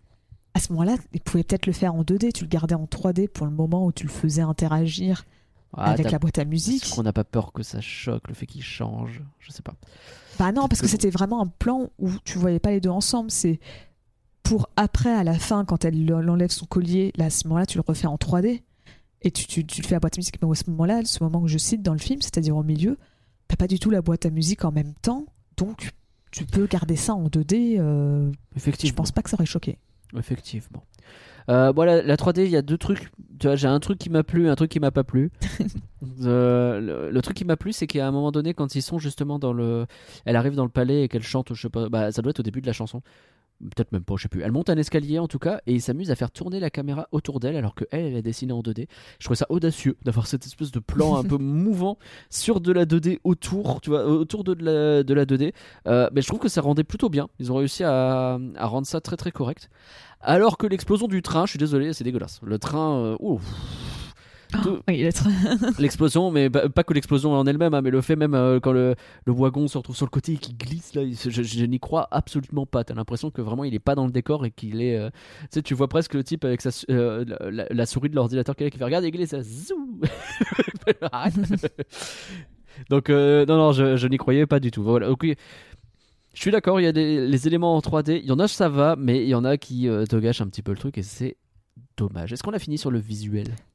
Euh, bah après, juste sur le niveau de la 3D, t'avais Ouais. aussi. euh, où j'étais pas très fan, c'était la scène finale. Ah, Avec le euh, le, le- le Pégase en 3D. euh, Il m'a pas choqué. Ouais, ouais, ouais, il est pas terrible. En fait, il y a un moment où je fais plus trop gaffe. Je pense qu'au bout oui. d'un moment, je me suis dit, oui, bah c'est de la cinématique de PS2, tu l'as compris, tu l'intègres, tu vois. et, et du coup, j'y ai plus trop fait gaffe. Mais ouais, c'est vrai qu'il est pas. Bah, il a, il a vieilli, quoi. Bah, en fait. C'est ça, c'est que vraiment. En fait, j'ai vraiment été étonnée à quel point il y avait de la 3D. Enfin, c'est- c'est. Ah, ils y vont, ouais, c'est clair. Ah oui, aussi. Non, celui-là, il est moche, pardon. Parce que je parlais des, de- justement des moyens de transport. Il y a le bateau, Ouais, ça va. Le train, ça va moins. ouais. Bah alors, pardon, toi, t'as cité le train comme pire exemple, mais je pense que le vélo, Ah, j'ai pas fait gaffe. le vélo est, pas, est très bien aussi. Niveau, euh, C'est quand ils font le montage euh, euh, sur l'apprentissage, donc tu sais, quand ils lui apprennent à faire plein de trucs. Ah euh, oui, c'est vrai qu'il roule à euh, vélo. Il roule à vélo. Et bah non, il roule pas à vélo. C'est un, un vélo, t'as Anya, Anya et les autres au-dessus, mais euh, il, il roule pas à vélo. hein. Très clairement, tu vois qu'ils ne vont pas ensemble. ça, ça Ok. fait on dirait presque, tu vois, des collages ou un truc comme ça, un photomontage un peu chelou. Parce que les deux ont deux styles totalement différents. Et en plus, on fait un peu un assez gros, enfin pas un gros zoom, mais le vélo est plutôt mis au premier plan. Et euh, bah pareil, là, j'étais en train de dire, mais ouais, mais bon, c'est dommage, quoi. Oui, je comprends, je comprends. Est-ce que ça te va si on commence à parler du son? Puisqu'on a parlé de... Oui, Et, et on terminera tranquillement avec l'histoire. Bon, on a pas mal parlé des musiques. Euh, c'est une vraie comédie musicale à la Disney, hein, c'est ce qu'on disait. Hein. T'as la chanson I Want, t'as la chanson de Méchant, t'as- enfin vraiment ça la suit. chanson, la chanson d'introduction pour présenter l'univers. Exactement, c'est les mêmes codes. C'est La Belle et la Bête, c'est Le Roi Lion, c'est Aladdin, vous connaissez ça par cœur. Et, euh, et ça fonctionne, hein. enfin je veux dire, c'est- c'est- c'est... En plus de ça, on l'a dit, donc les chansons sont très très cool. Euh, juste revenir peut-être sur la chanson de Rasputin, justement, qui est très très très cool. Un banger. Un band girl, le terme est lâché. Un banger. Penché. Et je pense que tout ça, c'est aidé euh, par euh, euh, putain, Pauline. Est-ce qu'on n'est pas sur l'un des pinacles de la VF euh, des années 90, quoi? Parce que Ah t'as bah, déjà Emmanuel Curtil Emmanuel Curtil, donc c'est euh, Jim Carrey, hein, pour ceux qui savent pas, donc c'est Dimitri. Euh, ou Simba. Ou Simba, évidemment. c'était dans le Disney. C'est vrai. Euh, Anastasia, moi, c'est- à chaque fois, je, je dis toujours c'est Bulma, mais elle a fait mille autres voix que ça. Je connais pas son nom. Je... Euh, c'est Céline Monsara. Oui, merci beaucoup. Euh, qui a fait mille voix et qui est Alors- une voix des années 90 incroyable. Toi, toi, pour toi, c'est Bulma. Pour beaucoup, euh, merde, ça va être comment elle s'appelle? Euh, euh, Julia Roberts. Bien sûr, bien sûr, bien sûr. Pour C'est moi, April dans les Tortues Ninja, si vous voulez. pour moi, c'est Dory. Oui, bah oui, bah évidemment.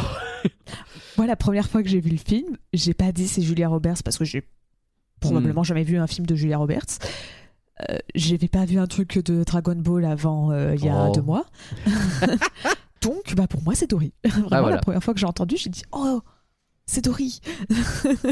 Effectivement. Et alors, au-delà de tout ça, évidemment, Rasputin, bah, c'est Richard Darbois qui signe l'un de ses meilleurs rôles, je trouve. Alors que euh, il est pas, euh, enfin, il en a fait beaucoup des rôles, mais euh, je trouve qu'en termes de jeu, le Rasputin, il s'éclate avec quoi. Et en plus, il chante. Et il chante même d'ailleurs le euh, Vlad. Oui, et je trouve ça très bizarre. C'est alors, Je c'est un peu bizarre. Est-ce qu'ils ont qu'est-ce que je- paniqué sur le coup Ils se sont dit mince, il nous manque quelqu'un, merde. Richard, Machin, tu il vas peut pas, pas faire... chanter, euh, Richard. Ah, ok, vas-y, vas-y, je suis chaud, je suis chaud. Et, et vraiment, juste ces trois-là, je trouve qu'ils jouent hyper bien. Je crois que la grand-mère aussi est bien. Mais oui, mais la, la grand-mère, c'est Lucie Dolène, donc c'est celle qui fait euh, Madame Samovar euh, dans Oh là là. La Belle et la Bête. Ah, qui est décédée il y a pas longtemps en plus. Euh, c'est enfin euh, Je qui crois. est décédée il y a pas longtemps c'est euh, Angela ah oui non elle aussi elle est morte il y a pas longtemps pardon parce que j'allais dire je croyais que tu parlais d'Angela Lansbury qui est aussi morte il y a pas longtemps Oui, bah oui, oui, oui, oui, oui, oui. Oui. Mais- Mais, mais, mais oui, oui, mais- euh, Lucie de Dolène est aussi morte il y a pas longtemps Ah, le casting, mais 5 étoiles en termes de doublage, quoi, c'est. et puis même euh, ouais non t'as plein de personnes euh, euh, là je suis sur la page Wikipédia pour voir les, les doubleurs mais tu peux ça me fait rire t'as un Donald Renew qui Ah fait ouais. Dimitri enfant Ah oui, bah peut-être. Je l'ai pas reconnu, mais je sais qu'il a fait, il avait fait à la même époque à peu près Toy Story, où il faisait Ah. Andy. Et donc ça m'étonne pas, mais c'est que ça me fait rire, tu vois. Tu peux même Ah, rajouter bah. un Donald Renew. il était jeune, il était déjà là. Euh, mais oui, c'est vrai que Sophie, c'est Barbara Tissier. Donc euh, Barbara Tissier, c'est euh, Jessie dans Toy Story 2. Bien sûr, bien sûr, bien sûr. Euh, je sais plus ce qu'elle a fait d'autre, mais elle a fait plein de, plein de personnages et de, de voix et tout. T'as aussi, mince, comment il s'appelle? pour que je fasse une recherche, je sais plus son nom. et t'as la, la, VF de euh, Lumière. Ah, ah oui, oui, oui, oui, oui, bien sûr. Qui, qui, qui fait, euh, qui fait des voix dans la passage à Paris. Et ça, ça m'a vraiment fait rire parce que c'est vraiment Lumière. C'est Daniel Beretta. C'est oui. vraiment Lumière. C'est la même voix et tout. C'est un petit passage, mais c'est lui, quoi. Autant t'en as d'autres, par exemple Richard Dabois, forcément tu reconnais sa voix, mais tu vois, il, il nous fait pas du génie ou il nous fait pas du buzz. Ouais. Alors là, là Beretta il nous fait lumière. De toute façon c'était le but, hein, lumière, c'était un accent parisien donc euh, de l'époque, donc euh, forcément. euh, Est-ce que tu veux un bon gag Barbara Tissier?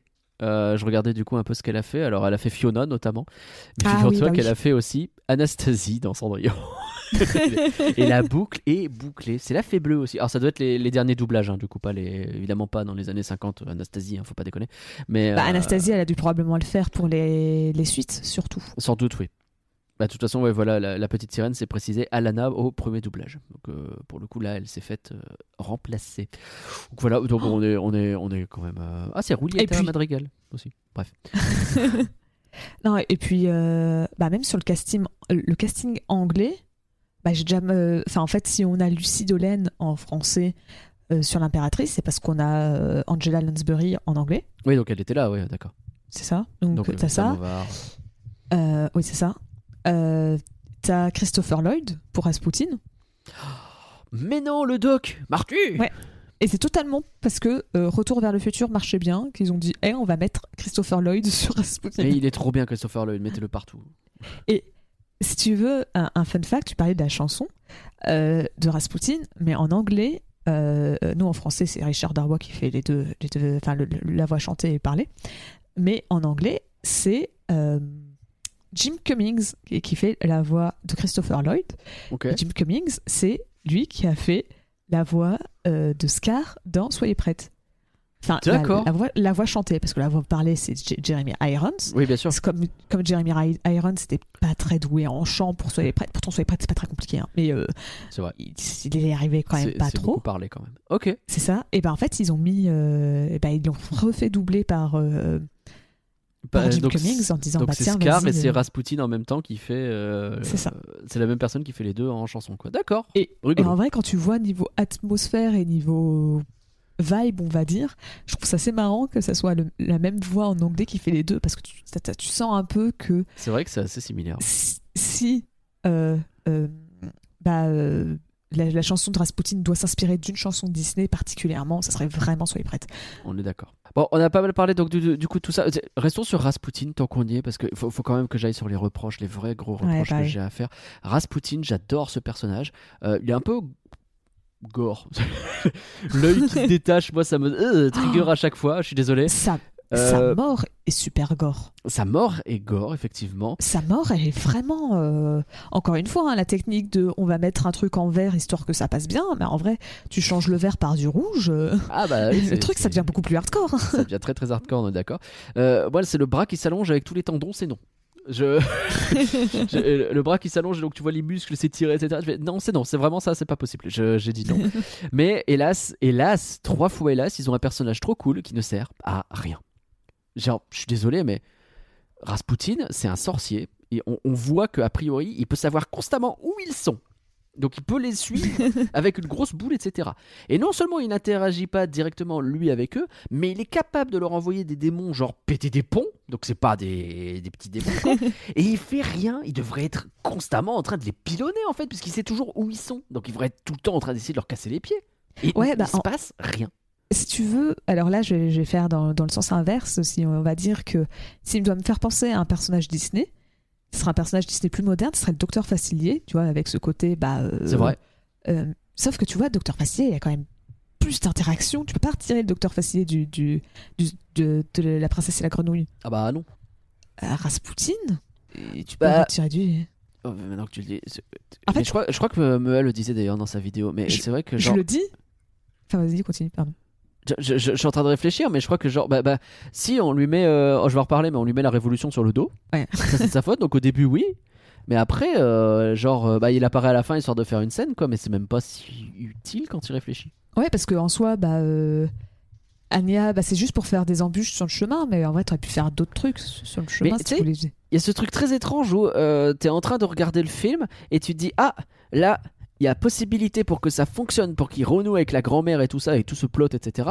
euh, S'ils vont au euh, ballet. Donc il va forcément y avoir Rasputin qui va attaquer au ballet. Pas du tout, ça, ça continue. Ah, là il va rencontrer la grand-mère, ils sont sur le point de la rencontrer, il tape à la porte, il va se taper un truc quand ils vont ouvrir la porte, ça va être un démon qui va les attaquer. Non, non, c'est la, la dame Mais- qui est là pour les accueillir, il n'y a pas de problème en fait. Il n'y a jamais de problème dans ce film. Mais en, en vrai, c'est tellement long, le- les moments entre où tu, sais, où tu, tu revois Rasputin, que genre, limite, à chaque fois que je le revois, je fais.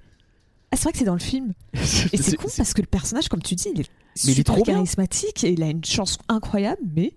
Et il a même un, un sidekick rigolo qui marche bien. Bartok, je l'aime oh bien. Oh, Oh, si, il fait Oh des non. jeux de mots. Oh non. Oh, non. le- Oh non. Bartok, Mais c'est parce que t'aimes pas les jeux de mots. Ah non mais Bartok, voilà, Bartok, palmarès. Oh là là, euh, tu veux un coup de main? Oh dis donc, les bras m'en tombent. Oh fais gaffe, tu es en train de perdre la tête. Oh dis donc, qu'est-ce que t'es bouche bée? Oh non mais merci. Ah, écoute, moi ça m'a fait rire. Ah, je suis désolé. Ouais, au je- bout d'un- je- au je bout d'un suis- moment, suis une blague, ça marche bien, mais putain, toutes ces blagues, c'est vraiment que des. Pauline, Oh. il y a trois types d'humour. Il y a le comique de répétition, le comique de répétition et le comique de répétition. Là, c'est pas du comique de répétition. Là, c'est. On va juste faire des blagues sur. on va faire des jeux de mots sur l'anatomie. C'est vraiment les gars, ils ont tapé expression anatomie, ils ont tout, tout listé et ils ont dit Hum, on va peut-être mettre celle-là. Ah, ils se sont fait chier en VF, cela dit, parce que toutes les expressions fonctionnent. Oui. bah, il y en a où je me demande si justement elles ont pas été perdues parce que à un moment, tu sais, quand t'as sa bouche, elle est très loin. Ouais, le bouche bée, euh, tu fais comment quoi? Parce que je sais qu'en anglais, ils ont une expression, c'est long face. Why Ah, the long face Tu vois, c'est pour dire. En gros, quand t'es triste, quand t'es tu sais, tu, fais Why the long face Tu sais, Mm, pour dire euh, bah pourquoi tu fais la moue Tu vois, dans l'idée. Sauf que- et je pense que ça devait probablement avoir un truc avec ça. Je Bah pas oui. vu en VO pour vérifier, mais. Mais pourquoi t'as un visage long Qu'est-ce qu'il raconte Mais. euh, Et Donc en Bartok, fait... c'est non. Ah ouais, Bartok, c'est non. Bartok, c'est. euh, Bartok et, Pou- et Pouka, hein, c'est non. Quoi? Attends, attends, attends, pardon. Pouka, c'est non Pouka, c'est non. Mais le petit chat, il est trop mignon. Et Ah pourtant, oui, je, suis- bah, et pourtant, je, suis- je suis, je suis team chat. Palmarès, je- je- Palmarès, il est juste mignon. Mais c'est pas vrai, ils passent leur temps à les aider. Il, il est presque Deus Ex Maki Pouka. non mais c'est lui qui c'est lui qui, euh, qui, qui sauve euh, à la fin. Déjà, il saute sur, euh, sur- sur random. Ça, il, se- quand même, Rasputin se fait battre par le chien. Il faut le dire déjà pour commencer. Donc, il est pas inutile. Et puis, je sais pas, il passe son temps à, à aboyer euh, pour euh, le- les prévenir. Et c'est lui qui réveille Dimitri pour pas que l'autre elle se jette dans le Ouais. vide sur le plateau. Il est tout le temps en train d'aider. Et Ah, il aboie quand ils sont pas. sur le point de, de s'embrasser aussi. Ça, c'est un peu chiant. Mais à part ça, il est trop bien ce chien. Et puis, il est trop Oh, mignon. je- Ouais, bah il est mignon, mais pff, à part ça. ok, pas plus, d'accord. Mais- ni Bartok ni Pouka, euh, super. ni Bartok ni Pouka, et en vrai, ni pas trop Rasputin, parce que comme je disais, le personnage est bien, Bah, il est cool, mais c'est pas trop d'importance ouais, dans l'histoire. Mm. Et donc c'est pour ça, faut que je regarde la, faut que je, que, que je regarde la comédie musicale. Parce qu'il y a une comédie musicale Anastasia qui vraiment a dit, eh, on va adapter le film Anastasia. Donc la boucle est bouclée. hein. On, a Oui. été à- on est passé d'une pièce à un film, à un film d'animation à une comédie musicale. Ouais. ça marche. Et, euh, et dedans, bah, ils ont totalement supprimé tout ce qui se touche Rasputin, Pouka, Bartok. Ah, donc les trois meilleurs personnages, je les ai retirés. Cool. Même toi, tu viens de dire que Rasputin, il sert à rien. hein. Mais il sert à rien, mais il est trop cool. Mais après, moi, ils auraient pu le garder et le rendre utile. Ça aurait été mieux, tu vois, que le retirer. Ouais, mais, Mais dé- bon. déjà qu'il n'est pas utile dans le, le film. En plus, il faut adapter tous ces effets euh, super chiants de magie. Non, mais euh, tu le retravailles pour que ce soit un truc un peu plus. euh, Peut-être qui colle un peu plus au vrai Rasputin, je sais pas, mais. Mais donc, résultat, dans la comédie musicale, ce qu'ils ont fait, c'est qu'ils ont remplacé Rasputin dans l'idée, le rôle de l'antagoniste, par un, ben, un, officier communiste. Ah, les communistes sont présents finalement. euh, en fait c'est euh, bah t'as euh, les communistes qui demandent qui euh, en gros vont demander à l'officier de euh, suivre euh, Anastasia au cas où enfin de suivre Anya au cas où si c'est la vraie Anastasia et de la tuer si c'est vraiment elle ou pas Ok. et euh, sauf qu'en fait euh, Ce Anya film serait vachement plus simple s'il y avait des tests ADN. Sauf que en fait, Anya et de, l'officier, bah, ils sont un peu devenus à- peut-être pas amis parce que enfin j'ai pas vu, j'ai pas vu la pièce donc je me base un peu de ce que j'ai En tout écouté cas, en ils se sont tout. rapprochés, quoi. mais tu vois ils sont ils ont un peu sympathisé au début euh, en gros j'ai écouté euh, certaines chansons notamment bah, euh, une rumeur à, à Saint-Pétersbourg qui m'a fait rire parce que dedans ils disent que eh mais Saint-Pétersbourg normalement c'est censé s'appeler Leningrad Et oui. et Oui. la chanson elle continue de dire euh, enfin, en anglais mais le qu'est-ce qui se dit qu'est-ce qui se murmure à Saint-Pétersbourg? Et tu fais mais tu viens de dire que ça s'appelle Leningrad Oui, oui, oui. Après, on peut se dire que c'est une façon pour les habitants de rejeter le communisme. peut-être mais Peut-être. Mais euh, je- et donc en gros, dans cette chanson, tu vois que bah, Anya elle a pris peur parce qu'elle est beaucoup plus traumatisée dans cette version euh, dans la comédie musicale. Elle est vraiment marquée par son, bah, par le fait d'avoir perdu euh, toute sa famille. Et donc euh, c'est bah, l'officier qui va la voir pour essayer de la rassurer parce qu'en en gros, typiquement, elle entend une voiture qui fait un bruit, euh, tu sais, le moteur, il fait des bruits bizarres. Hmm. Et, euh, et elle pense que c'est un coup de feu, et donc c'est l'officier qui la rassure, et donc les deux ils sont un peu amis. Et donc après il se dit oh non, je dois la tuer, et puis à la fin oh non, je je, je, je peux pas la tuer, et donc euh, et donc je reparlerai de la fin après, mais euh, je trouve que la fin de la comédie musicale est mieux réussie que celle du film. Ok, d'accord. Bah écoute, euh, après la fin, bon bref. Et donc, mais donc tout ça pour, pour dire que effectivement, bah, le film Anastasia marche si t'enlèves Rasputin, Pouka Oui, ça, et oui. Bartok. Ça, ça, oui, ça, ça. Ah, Pouka, je suis pas si d'accord parce que pour le coup, lui, il a, il a des interactions quand même. Mais, Ouais, mais tu- il, sert, il sert plus de plot. euh, C'est ça, en soi tu peux t'arranger, tu peux t'arranger dans l'histoire. Justement, si tu- ce qui fait il fait avancer façon, le fait, scénario, quoi. Puis surtout, ce qui fait avancer le scénario, ça reste toujours par rapport à Rasputin. Parce que tu vois, il réveille. Dimitri quand euh, Oh, bon, Anya, c'est- elle a, elle a un rêve. Bah, si déjà qu'il se passe pas grand chose Rasputin- avec. Il y a pas beaucoup. Si en plus tu retires ça, on se, il se passe vraiment plus grand chose dans le film. hein. Enfin, pardon. Mais ça en devient vrai, vraiment une moi, romance un peu cucu. euh. bah, pour moi, c'est pas un film qui nécessite un méchant. hein. Pour moi, les... enfin, pas... Ah, si tu retires Un- ça, il reste plus grand chose. Enfin, pardon. mais pour moi, c'est pas un méchant. Tu vois, c'est pas un truc. Pour moi, le film, tu, tu, tu, tu faisais des embûches tout le long du chemin, mais tu faisais pas un méchant. Pour moi, tu disais que, je sais pas, euh, ils arrivent dans tel pays et Ah, ils ont vraiment disent, pas de Ah, bol, le faut train il pète. Ah, ils ont vraiment pas de bol, le bateau. euh. Bah c'est ça, ouais, un truc comme ça si tu veux. Genre, je sais pas, Ouais, le- ouais. on va lui dire dans le train, euh, non, vous pouvez pas monter parce que vous êtes russe et il faut qu'il trouve un autre chemin parce que euh, il laisse pas rentrer les Russes. Je sais pas, tu vois, un truc comme ça. Mais une série d'obstacles plutôt qu'un méchant. Ouais, je sais que pas, je serais pas si ouais, mais catégorique. Parce que en que fait, vraiment, Limite, moi je préférais qu'il y ait plus de trucs liés aux méchants, justement, qui soient plus directement présents, ou j'en sais rien, tu vois, que son ombre plane un peu plus que là où ce genre un type qu'on oublie, comme tu dis, quoi. Parce que là, ouais, mais on s'en fiche. L'histoire, l'histoire du film, c'est la, la- la- c'est soit l'histoire d'amour entre Dimitri et Anya. mais tu trouves que c'est passionnant ça? Bah, c'est plutôt réussi. Réussi, je dis pas le contraire, mais si t'as que ça, vraiment, ça devient ni. Eh, Bah, t'as ça et t'as euh, le- les retrouvailles entre la mère et euh, enfin la grand-mère pardon et, euh, et Anya. Ouais, mais déjà que ça manque cruellement de. de. de. comment. de. de problématiques en fait. Tu vois, c'est genre, ah, il, faut, il faut convaincre euh, la grand-mère. Ok, admettons. Euh, Il y a tout un truc avec Dimitri qui refuse la récompense et tout ça, c'est intéressant. Je dis pas le contraire, mais si t'as vraiment rien qui vient se mettre au milieu de tout ça et déjà qu'il n'y a pas grand chose, je pense que ça devient un film qui est beaucoup plus plan-plan quoi. Même si Bah, dans les faits pas, ça change hein. pas grand chose, mais euh, je pense que c'est plus un problème de construction et de la façon dont le méchant est utilisé que si tu le retires vraiment, là pour le coup, tu retires toute la saveur. Bah non en fait c'est c'est juste que par contre au lieu de te pencher enfin de ressembler à un Disney classique avec un méchant et tout bah tu retournes plus sur euh, les origines avec un, euh, un film qui ressemble un peu à My Fair Lady ou quelque chose comme ça. Sans doute, Tu oui, vois, mais est-ce que c'est quelque chose que. ça s'inspire de My Fair Lady. Bah, dans My Fair Lady, il n'y a pas vraiment de méchant. C'est juste, bah, tu, tu vas, c'est le professeur qui va apprendre. Euh, euh, je sais plus les noms des personnages. Je suis désolée, ça fait longtemps que je n'ai pas vu My Fair Lady. euh, à Audrey Hepburn, bah, de euh, comment euh, s'améliorer pour qu'elle elle puisse monter dans le et, de- et se comporter comme une. Oui, d'accord, mais c'est pas très. Bah, je sais pas. Moi, moi, pour le coup, ça m'intéresserait pas du tout ce film. Même si peut-être que j'aimerais bien My Fair Lady, j'en sais rien. hein, mais euh, là, présenté comme ça, ça me donne pas envie, quoi. Bon, écoute. Bah, parce que c'est ce truc mais. Pour moi, ju- justement, pour moi, ça aurait plus dû. Là, tu vois, c'est là où on n'est pas d'accord. Et c'est peut-être ce qui s'est passé d'ailleurs pour les producteurs. hein. Si ça Mais se trouve, moi, c'est le- battus. Mais euh, ouais, moi je, je trouve que justement, les, ça aurait- ça aurait plus resté sur un côté peut-être pas réaliste, mais euh, Ok. ouais, le- le- le- le- pour moi le film n'avait pas besoin d'un méchant, enfin d'un aussi gros méchant. En tout cas, ça, euh, le point sur lequel on est d'accord, c'est que il sert à rien. C'est sûr. et d'ailleurs, bah, sais quoi, parlons de la fin, tant qu'on y est. C'est- c'est- on va faire les trucs un peu à l'envers, mais parce que c'est c'est lié à Rasputin en fait. La fin, elle est un peu nulle, quoi. Parce qu'il se fait avoir bêtement au début par Dimitri qui lui saute dessus, puis après il y a Anastasia qui fonce dessus, puis après il y a le- chien qui lui fonce dessus. C'est globalement un type qui a des pouvoirs et qui est là en faisant Ah, mais arrêtez de me foncer dedans, enfin. Et le seul coup d'éclat, c'est genre le pont qui s'effondre et vaguement le Pégase en pierre que, en plus, toi tu trouves pas très joli en 3D. Euh, c'est- raté cette bataille. Mm. C'est raté, Ah, et pas, déjà pas très intéressant de base, mais en plus raté quoi. Il y a pas d'éléments visuels claquants, il y a pas de trucs un peu stylés, euh, non.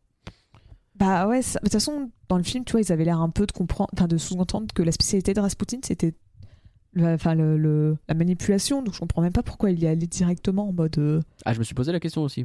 Comment ça j'y vais Enfin, bah, On l'a jamais vu et maintenant il décide d'y aller en mettant ses petites, euh, sa petite mitaine. Bah, il se fout de la gueule du monde. c'est- C'est d'ailleurs aussi pour ça que, genre, un autre truc qui marche pas avec Rasputin, c'est que tu vois, alors, t'as quand même euh, Anya qui arrive à le reconnaître en disant Oh, Rasputin Et je fais Ah ouais, elle est forte, hein, parce que techniquement, elle l'a soit pas vu depuis qu'elle a 8 ans, soit autrement, elle, elle a vite fait supposer son existence dans son rêve, mais euh, tu ne vois pas directement Rasputin, elle entend sa voix. Ah mais non, elle non, le voit voit pas. pas, effectivement. Et donc, c'est Bah, je pense en que euh, si elle, a, elle a un genre de réminiscence de cette scène, euh, pour le coup, euh, qui est dans l'introduction du film, où elle le voit s'effondrer dans la glace qui euh, l'a un peu marqué. quoi. Oui, c'est vrai, mais bon, c'est. Ah bah, après, la mémoire, ça fonctionne bizarrement. Ah bah, elle- surtout, surtout sa mémoire, elle a l'air un peu. On parlera quand on parlera d'Anya, mais. euh, Ouais, c'est aléatoire. est un peu bizarre. C'est aléatoire. mais, euh, Bon, donc cette fin, c'est non. euh, bah, en fait, cette fin, ce climax, oui, mais même après, Quoi, le coup de il est mort et finalement non? Non.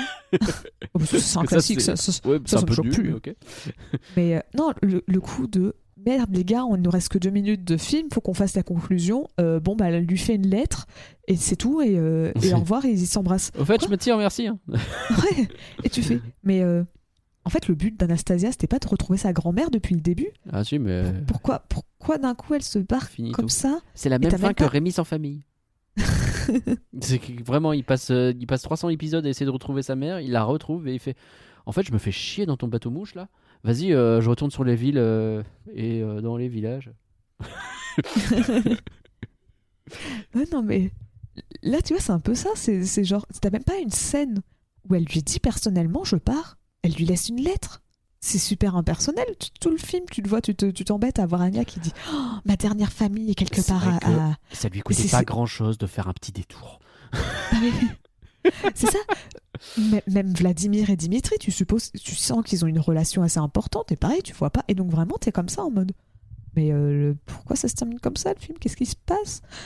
Pourquoi, pourquoi? Alors que dans la comédie musicale, c'est la même fin dans l'idée, mais c'est construit différemment. En fait, bah, euh, pour protéger justement euh, Anastasia, bah, l'officier euh, bah, russe, parce que c'est encore la russe euh, l'officier russe, il dit, en gros, il va mentir à son gouvernement, il va dire non, l'Anastasia qu'on a retrouvée, c'était pas la vraie.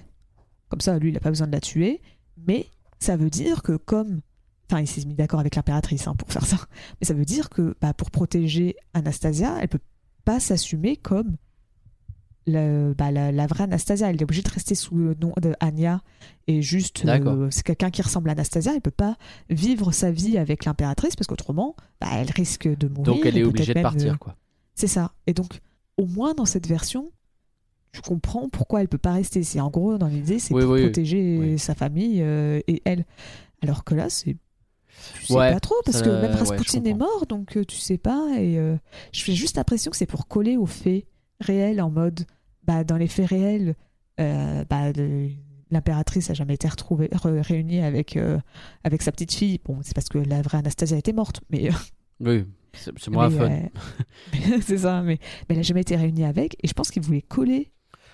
à ce- ce qu'ils fait réel. vraiment quelque chose à faire des faits réels hein Parce que revenons là-dessus, là, genre 3 secondes, mais Une ombre maléfique s'est abattue sur notre lignée. Oui, alors Rasputin, là, le méchant, etc. La vraie ombre en 1916, c'est la révolution communiste. hein, il faut dire les choses. Mais alors, ah, les rouges, les rouges débarquent. Ah, Mitterrand au pouvoir, les chars euh, débarquent dans les Champs Élysées. tu sais, il y a ce petit côté. J'ai l'impression que le film, il veut vraiment pas assumer. Genre, non, non, on n'est pas politique du tout. Là là, non, non, des démons. C'est très bien les démons. Là. Et genre, bon, les gars. Et alors, Alors, vas-y. J'ai vu un débat qui m'avait fait rire en disant oui, mais alors en fait, euh, les démons, c'est pas les démons qui ont fait les, qui ont qui ont qui ont créé la révolution. Les démons, ils ont juste pété le verrou sur la grille qui a permis aux révolutionnaires de Oui, rentrer. Je suis vraiment en train de me dire oui bah Mm. sans, sans les démons, en fait, les révolutionnaires seraient restés à la porte. Bah oui, coincé. Ils peuvent pas y aller, dis donc. Ils font non, Non, mais, un mais- caillou puis pour même, péter le cadenas. c'est bien euh. expliqué qu'a priori c'est Rasputin qui a monté tout le monde, quoi. Et genre, il a menti. Et c'est un peu, euh, je te promets, hein, tu, tu balances ça, tu le reportes au côté. euh, Oui, Robespierre. euh, Ro- Robespierre, il a dit à tout le monde, en fait, Robespierre, c'est un, c'est un grand démon, et il a dit à tout le monde, regardez, le roi, il est méchant. Il a dit qu'il mange de la brioche. Ah, allons le détruire, allons le tuer, lui couper la tête, etc. Et c'est vraiment l'histoire, en plus de ça, d'aristos riches qui sont dégoûtés parce que le peuple s'est révolté pour rien. Et genre, au début, j'ai aucune empathie pour la grand-mère, en fait. Ouais, grand-mère, puis- euh, je suis désolé, mais c'est vraiment genre, euh, on est la dernière de la lignée. Meuf, tu, tu, tu le dis plusieurs fois dans le film. Ah, notre vie, quand même, elle est formidable. hein. Ça consiste à vivre dans des grandes baraques. On fait des fêtes, on mange des trucs qui sont trop bons. Et alors, qu'est-ce qu'on danse? Et on en a rien à foutre du peuple, mais d'une oui. Ils s'en battent les reins. Mais oui, c'est ça. Ou t'as même Anya qui fait Ah, ça, serait, quand- ça aurait été quand même super sympa d'être une princesse. Bah, tu fais Bah, tu m'étonnes. si t'étais une princesse, effectivement, t'aurais pas connu la fin et tout. Oh, dis donc. tu ce, mode- ce petit côté, ah, je me souviens, j'étais riche, j'étais aristo, c'était bien. et, et- et Dimitri qui fait. euh, Enfin, qui dit euh, T'as jamais rêvé d'être une princesse? Et elle fait Ah, mais toutes les orphelines rêvent d'être une princesse. Et tu fais ouais. Mais oui, mais euh, c'est pas censé être inspirant dans le sens. En fait, t'es vraiment une princesse perdue. Genre, Bah non, non. c'est plutôt Vaut mieux donner une meilleure euh, condition de vie aux, aux gamines qui Bah, sont s'il- un, un s'il vous plaît, travailleur oui. de fin. de- Ah bah là c'est sûr qu'ils se sont tirés de la Russie, c'est genre en plus c'est vrai que quand tu regardes euh, barrons-nous vite de la Russie, les communistes ils sont en train de faire n'importe quoi, on se sauve avec des sauve-conduits qui sont bleus mais qui sont rouges et ça s'ira très bien comme ça quoi, je sais oh là non. en plus t'as effectivement plein de taquets un peu gratos de, de Vlad sur non mais ce pays euh, moi, ça, il a fallu qu'il passe ça au rouge, ah, mais il pense Oui. qu'à ça, le rouge. Oui. Fait wow C'est pas trop votre truc le communisme, hein, c'est non c'est c'est caca. hein, Ah bah, c'est- Ça reste un euh, film américain, hein, faut pas. après, je vais, je vais pas défendre les trucs qui ont été faits par le communisme, surtout à cette époque. euh, Il y a des trucs, il y avait des dingueries aussi, hein, évidemment. C'est oulala. Mais Mais ça n'empêche que les gars, ils ont pas dit on va faire une révolution euh, pour le fun. Quoi. Ah, ils c'est avaient ça. Genre, tu pouvais peut-être montrer le tsar en étant un Je- peu. Pas être en étant juste gentil, tout mignon et en train de Il faire peut-être ça. un ça- poil tyrannique et peut-être qu'il laissait un peu crever de faim ses gens, quoi. C'est, je sais C'est ça. pas. Si tu peux le montrer être. Genre, au pire, peut-être. Je sais pas comment il était, le, le, le, le- vrai tsar, mais. Oui, non, je je sais pas si le. Je sais pas si le montrer comme étant incompétent au pouvoir, ça serait une bonne chose, mais tu vois, tu peux le montrer juste en mode bah, il aime bien sa famille, mais euh, il sait pas être. euh, il s'en fiche du peuple, quoi. Et il a pendant ce temps-là, le euh, peuple décède et ah bah du coup ils sont pas contents et ça. du coup ils viennent et ils nous tuent tous quoi. Et, et, et à la rigueur, tu justifies en disant euh, ils auraient pu être en colère euh, et prendre notre pouvoir, mais ils voulaient carrément la tête de toute la famille. Et là, tu reboucles sur le Oui, fait que c'est peut-être Rasputin qui les a forcés à tuer et pas juste à euh, reprendre le pouvoir, parce qu'en vrai, aurait été un peu tordu, mais Bon, là non, c'est vraiment genre, euh, non, non, mais attends, il les a énervés là, alors qu'en vrai, ça allait quoi, ils fermaient leur gueule, ils mangeaient leur pain, c'était bon quoi. Puis aussi, le pauvre Rasputin, franchement, eh, moi, ça me ferait mal, ça, me- ça m'embêterait que dans genre, comment on se rappelle de moi dans 100 ans? Moi, c'était le gars qui a manipulé euh, toute la famille. euh. Bon, après, c'est aussi un peu son, son mythe tout autour. Ça vient pas Oui. que du film, hein, mais euh, C'est vrai. putain, le pauvre Rasputin, quoi. Le gars, il, il vivait juste sa meilleure vie en essayant de guérir les gens là-bas. Ouais, non, c'est un sorcier maléfique. il, a survé- il a survécu à des tentatives d'assassinat. Non, mais ça doit être un démon qui a fait des pactes avec des gens. Ouais, c'est sans doute ça. Ça se trouve, le gars, il a vraiment souffert le martyr pendant qu'il était en train de. pendant que des Quand gens. tu vois euh, que certaines fois, tu sais, t'as des représentations dans des films de, de personnages qui ont vrai existé, vraiment existé et t'as la famille qui est vénère. À mon avis, si Rasputin a encore de la famille aujourd'hui, ils doivent être ulcérés par ce film. Hein. Genre, enfin, c'est quoi ce type-là qui fait des gags en retirant ses yeux et qui est responsable de tous les maux de la Russie depuis 100 ans? Je sais que euh, les Romanov, partie qui a survécu et donc euh, il doit y avoir forcément une lignée qui a dû survivre un petit peu euh, les cousins, les arrière-cousins, les, les, les- sur Bah, du cinq côté de la grand-mère, tout ça, oui, bien sûr. Et euh, mais en tout cas, donc il y a des Romanov qui ont survécu et donc qui ont vu l'Anastasia. Et euh, il paraît qu'au début, ils ont pas trop aimé le film, mais que maintenant, euh, ça va. Genre au début, ils étaient en mode ouais, non. hein. Et que maintenant, ils sont bon, ok, en vrai, vas-y, on aime bien le film. Ça passe. Ok. Mais c'était les Romanov, c'était pas Rasputin. Oui, mais c'est pas pareil, écoute. Euh, on n'a pas parlé de Vlad encore, ou très peu. Moi, Vlad, j'ai qu'un truc à dire. que globalement, je, le personnage, je l'aime bien. Il est rigolo, il est là. Il sert pas à grand chose, mais il est là. Euh, encore un. mais il me fait penser au génie. Alors, le fait, que- le fait que, parce ce Darbois, soit la voix chantée euh, Richard Darbois, sans doute que ça aide. Mais tu sais, les mimiques de visage, etc., et même la rondeur du truc, etc., moi, il me fait beaucoup penser au génie avec certains propos, certains trucs. En plus, il a un petit côté. Tu sais, c'est un peu l'intelligent du lot qui va t'amener un peu de contexte et donc qui, qui sait un peu. qui donne des fois des conseils. Je sais pas, il, il m'a pas mal fait penser à lui. Ça me l'a pas fait en le voyant, Ouais. mais je peux comprendre où est-ce que tu veux en venir. Ah, ok. Bon, ça va, je suis pas complètement. C'est que tu vois, quand les moments où. euh, bah, euh, tu sais, il se moque un peu de, de Dimitri, en mode. euh, comme des fois, le génie se moque un petit peu gentiment d'Aladin. euh. Ouais. Oui, c'est ça. Genre, je repense vraiment à la scène, tu sais, où quand t'as as sais, qui, qui, euh, qui dit au génie. euh, quand il dé- décrit euh, Jasmine en disant Oh, elle est tellement magnifique Et que t'as le génie, tu sais, qui lui donne. des- Tu sais, il, il, il se renchérit en disant Parce qu'il fait Elle est vraiment. Et tu sais, t'as le génie qui fait Belle, magnifique Et après, t'as le génie qui fait les petits yeux en mode Ah, mais. tu vois, ça fait un peu C'est un effectivement. peu ça- cette idée-là, ouais, effectivement. Et donc, bon, à part ça, il n'y a pas grand-chose à dire sur Vlad. Est-ce qu'on s'attarderait pas un petit peu sur Anastasia et Dimitri quand même? Mm. Alors, je sais Bah- pas comment tu veux le faire. Moi, j'avais prévu de le voir ensemble, mais après, je... Anya, c'est vrai que sa peut. mémoire, on peut en parler. C'est bah, quand même très aléatoire son histoire de mémoire. C'est bizarre parce que, genre, elle, c'est de la manière, tu sais, quand elle explique les souvenirs à sa grand-mère à la fin, c'est c'est la manière dont elle le raconte, ça fait vraiment. euh, à la fois, elle, elle y est et en même temps, elle est totalement détachée de l'action. Si tu vois, c'est, elle, tu sais, elle dit Oui, je me rappelle, tu mettais tout le temps ta menthe euh, poivrée, euh, j'en avais fait renverser sur le tapis et je m'allongeais dessus. Et tu vois, elle est en train de s'en Oui. rappeler comme si c'était quelque chose qu'elle se rappelle depuis toujours. Sauf qu'elle vient de le redécouvrir et ça le.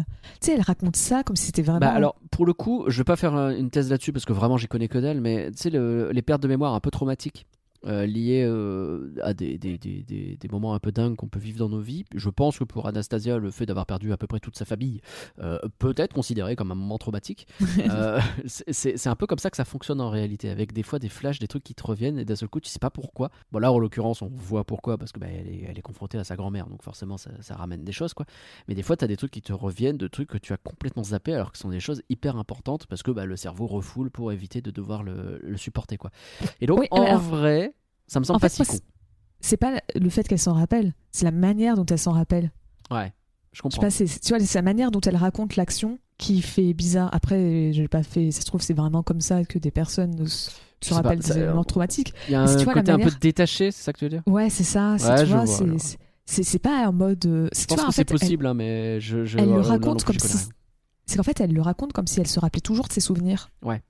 Au lieu d'être en mode. euh, je me rappelle. Tu vois, c'est pas en. Oh, je me rappelle, j'avais renversé ça sur le tapis. Tu vois, elle fait. J'avais renversé ça sur le tapis. Mais ça lui revient petit Et, à et petit. je ouais. Et, et tu vois, ça fait un peu la manière dont. Tu vois, elle a pas de. En fait, elle a pas d'émotion quand elle retrouve la mémoire. Ouais, ouais, ouais, ouais. C'est, c'est- tu vois, elle, elle a pas un côté. C'est vrai que t'as pas content, ce truc qui est. Qui... Mais peut-être que justement c'est un truc très cinématographique et pas réaliste, hein, j'en sais rien. Peut-être. hein. Mais ce truc de Oh, ça y est, je me souviens, le tapis, il était là, et toi tu faisais tel. Et tu sais, très vénère comme ça, etc. J'ai tellement crié que le chat est parti. Bon. et, et- et du coup, euh, peut-être que justement, ça pour le coup, ça serait moins réaliste. Je sais pas. Je, Je sais pas. En tout cas, c'est un parti pris, je peux comprendre que euh, ça te soit. euh, ça te fasse bizarre. Mais toi, c'était tout ce que tu voulais dire sur la mémoire? T'avais pas des. Beaucoup sur la mémoire, pas plus que ça. Euh, moi, je- ça, me, ça me frustre toujours ces histoires de mémoire parce que je trouve ça un peu facile. Mais en l'occurrence, comme tu as Micheline, euh, Micheline Exposition, euh, je crois que c'est. euh, je sais plus comment elle s'appelle, camarade. Tubercule je crois Euh, au tout début Ah alors ouais. Félina qui fait mais enfin c'est comme ça que tu me remercies alors que je t'ai élevé depuis tes 8 ans et que tu n'as plus de mémoire Et et que- que, tu te souviens que- pas et, que, et elle suit comme ça elle fait toute l'histoire d'Anastasia en une réplique merci Ah ouais, elle, elle, je t'avoue que j'ai fait. C'était pareil, hein. J'étais en mode. Ah oui Tu es pratique. Merci d'être là. c'est un peu euh, gros sabot, mais ça fonctionne. Et donc, à part ça, une fois que t'as mis ça en place, c'est genre, oh, ok, elle est amnésique, elle va se souvenir, machin. En fait, tout est un peu cousu de fil blanc à partir de là. C'est pour ça que je suis pas trop trop fan. C'est comme les euh, prophéties. J'ai horreur de ça. C'est un peu le même principe. Hmm. Euh, mais sinon, non, entre Anastasia et Dimitri, en fait, euh, je comprends ce qu'ils ont voulu faire, cette histoire de je t'aime moi non plus. Euh, je- c'est pas, des trucs qui me. C'est pour ça que je te dis que moi, je préfère les autres personnages parce que c'est pas ce qui me passionne, tu vois. Moi, le côté, ils sont sur le point de s'embrasser, après une danse, et puis, et finalement, non, et puis, et puis, ah, je vais lui dire je t'aime, et puis, ah, je, finalement, je dis autre chose, et l'autre, elle attendait qu'il lui dise je t'aime, et puis il l'a pas dit, donc du coup, elle, va dire peut-être je t'aime, et lui, il attend qu'il dise je t'aime, et finalement, non, elle dit autre chose, et puis, ah, il est. Des... Oh, je suis là, eh, oh, à un moment donné, euh, lâchez-vous. hein. Le, le seul moment chiant dans tout ce que tu as cité, c'était quand ils sont vraiment bah, juste avant de voir la grand-mère et qu'ils sont. en- T'as Anya qui veut dire un truc et puis qui ose pas. Et puis t'as Dimitri qui veut dire un truc et puis il ose pas. Et là, Ouais, je fais. ça, c'est. hmm. Enchaîner. tu le fais une fois, mais tu le fais pas deux fois de suite, quoi. Chiant, c'est chiant. Et, et je trouve Mais, que leur euh, relation est un peu toujours comme ça, tu sais, ce côté on s'envoie des fions mais on n'y croit pas vraiment, etc. Je, même si le. Comment ça j'ai des inclinations Mais elle est plate comme une limande. J'ai fait wow C'est- Ben dis donc C'est c'est autorisé, ça, d'accord, très bien. C'est sous la ceinture, hein. chez moi, l'arbitre il laisse pas passer. Hein, c'est. Petit côté Titanic aussi, la sauve de la noyade, ça c'est rigolo. Mais en plus on est la même année, donc ça tombe très très bien cette affaire. Euh, mais c'est Mais- vrai que qu'est-ce qui se tourne autour du pot quoi, au bout d'un moment t'es là, ah avancez. Moi ça m'énerve ce genre moi- de truc. Moi, je trouve que leur relation, elle est super crédible. Ah bah, bah c'est peut-être parce qu'elle est crédible qu'elle m'énerve. Parce que en vrai, tu dis que toute la relation est basée sur un. euh, on n'ose pas trop se dire, mais c'est que à la scène où- ils commencent à danser ensemble que tu comprends qu'il y a des sentiments amoureux. Oui, Avant, mais c'est c'est juste ils blanc, c'est s'envoient aussi des le moment où il commence à danser, tu sais que ah bah ça va être Ouais, le bah oui, déclic. hein. C'est- J'ai vomi de la guimauve un peu, voilà, c'est ça mon problème. Alors que jusque-là, le côté où il s'envoie des fions de manière tellement gratuite, vraiment, genre on ne s'aime pas. Ah, qu'est-ce que je t'aime pas? Mais moi je t'aime moins. T'es là, je fais Oh, c'est bon. Ah, Alors que moi, justement, je trouvais ça mignon, tu vois, par exemple, quand t'as, tu vois, ils sont dans la scène dans le train, et je sais plus ce que Dimitri dit, mais t'as Anya qui lui tire très vite fait la langue, en mode, Hmm. et, et puis Oui. euh, juste pendant qu'elle le regarde pas, mais tu vois, c'est tellement fait naturellement que, que ça aide, euh, tu vois, c'est des interactions que tu pourrais Oui, imaginer. ça marche bien, ça marche bien. Ouais, le- en plus, la rotoscopie fait que c'est très réaliste la façon dont c'est fait dans l'animation. Donc, euh, Ouais, la manière dont ça reste, tu vois, ça reste pas trop longtemps ni, ni Ouais. pas assez, sur c'est vraiment très bien rythmé. c'est pas un gag, c'est pas un truc comme ça, non, c'est c'est assez naturel. Et Mm. Écoute, t'as dégommé Puka, euh, je vais dégommer leur histoire d'amour, ce sera comme ça. Vas-y. Donc, mais, en vrai, j'ai pas, j'ai pas plus à dire sur eux deux. hein. C'est- C'est euh, même le Dimitri qui a une. euh, Oh non, en vrai, il a une trajectoire intéressante. moi j'aime beaucoup Dimitri. De Mais je ne comprends pas. toute façon, j'aime beaucoup les, deux- les trois personnages principaux. Si t'enlèves le chien, ils sont bien. J'ai bien compris. Je ne comprends pas. Enfin, si je comprends, mais je, euh, je trouve ça un peu. euh, En fait, le fait qu'ils jouent avec le fait que. euh, Bah, c'était le gamin qui les a aidés à se sauver, et en fait, ça ne ressort qu'à la toute fin. Je, pour moi, il y avait moyen peut-être de mieux le jouer que ça, parce que c'est comme si ça n'avait pas vraiment d'incidence, le fait qu'il les ait aidés au début, et que du coup, c'est juste un Han Solo en fait. Eh, tu veux que je te présente la comédie musicale à ce point-là, qui non enfin, qui- enfin, euh, pareil, j'ai pas pu voir en détail exactement tout ce qui se passe, mais bah, tous les personnages. euh, bah, le film, il- la comédie musicale doit probablement durer deux heures et demie, hein, je pense. Ah c'est oui, à peu près la durée d'une comédie. bah, généralement, c'est à peu près la durée d'une comédie musicale, entre faut 2 bien heures et ça. 2h30, voire 3 heures. Je pense pas que ça dure 3 heures, ça me paraît un peu trop long. Donc euh, ça rajoute une heure au film, t'as le temps de développer les personnages. Oui, c'est sûr, c'est sûr, c'est sûr. Non mais moi, euh, Dimitri, Toi, tu les aimes bien. trouve, euh, Oui. Et attends, on n'a pas parlé de mon personnage préféré. Vas-y. Ah, j'adore Sophie. Ah. Ah, Sophie, c'est, c'est, c'est, c'est clairement mon, mon personnage. Tu sais, on la voit pas longtemps. Bah ouais. Alors, qu'est-ce qu'elle est cool. Ah, mais que ça soit son design ou sa, sa manière d'agir et tout, je l'aime trop. C'est vrai qu'elle est cool. Elle- Je l'ai je l'ai même pas noté, tu vois. Moi, je suis en mode, oui ou non, personnage fonction numéro 35, tu vois, j'ai pas noté. Mais c'est vrai que maintenant que tu le dis, elle est vachement plus que ça, quoi. Ouais, elle est, je- tu vois, ce- c'est pas juste justement le, tu vois, la, la, la servante que tu vois vite fait. Non, c'est, c'est, enfin, c'est la cousine, c'est pas la servante, mais euh, Oui. tu vois, elle a pas un rôle très vite fait. C'est elle fait partie de l'histoire et euh, euh, non, j'aime. Elle a son lien avec son- Vlad, elle essaye d'intervenir auprès Mm. de la grand-mère, elle se rend bien compte que ça marche pas, donc elle dit, bah écoutez, barrez-vous, c'est pas la peine, etc. Non, c'est vrai, c'est vrai. C'est c'est un vrai personnage, en fait, c'est ça qui vient, c'est un, un personnage secondaire qui a son écriture, quoi. Oui, bah techniquement, Sophie a un rôle plus important Ça va tomber. que Rasputin. Eh voilà, boum Tu peux faire l'histoire sans Rasputin, tu peux enfin euh, passer euh, la malédiction du début, tu peux faire l'histoire sans Rasputin. T'as juste plus de climax à la fin euh, sur le pont de Paris, tu peux pas faire l'histoire sans Sophie. hein. Oui, oui, oui. Oui, c'est vrai. Vu comme ça, ok. Parce, parce Ok. que c'est Sophie qui lui permet de, de- de- qui, pré- qui, euh, présente Dimitri à, à l'impératrice. hein. Et puis c'est elle qui fait le lien avec Vlad aussi, donc euh, ouais non, Ouais. non mais c'est vrai, c'est vrai, t'as raison. C'est un peu le, le nœud coulant entre tout ça. Euh, bizarre comme expression nœud coulant, pas à- euh, bref, chelou. Est-ce que c'est pas le Don Blues où il y a pas de grosse chialade Il y en a pas beaucoup des Don Blues où tu chiales pas au milieu. Et c'est terrible parce que c'est une histoire hyper triste, mais triste, mais elle m'a jamais, euh, tu sais, elle me tire pas les larmes à aucun moment, alors que euh, bon sang, Charlie, C'est Five vrai tout ça, euh, chaud quoi. C'est vrai qu'elle fait pas. Enfin, en fait, ça arrive tellement vite. Je pense qu'ils sont tellement obligés. Tu vois, dans un. Bah, ils te le font en intro en fait, le moment très ça. dur, et ils, ils masquent. Enfin, tu vois pas les Romanov euh, mourir les uns après les autres devant la tête d'Anastasia qui se déchire de larmes quoi. Donc c'est assez tranquille quoi finalement. C'est genre ouais bah ouais bah ouais il y a eu un problème, ils ont dû partir un peu vite. et c'est un peu bon vite expédié quoi cette affaire. Et du coup Ouais, non surtout- t'as pas euh, tu sais le moment de la mort de la mère du, du petit dinosaure quoi qui te- bah t'arrache quoi. Là non c'est pas bon.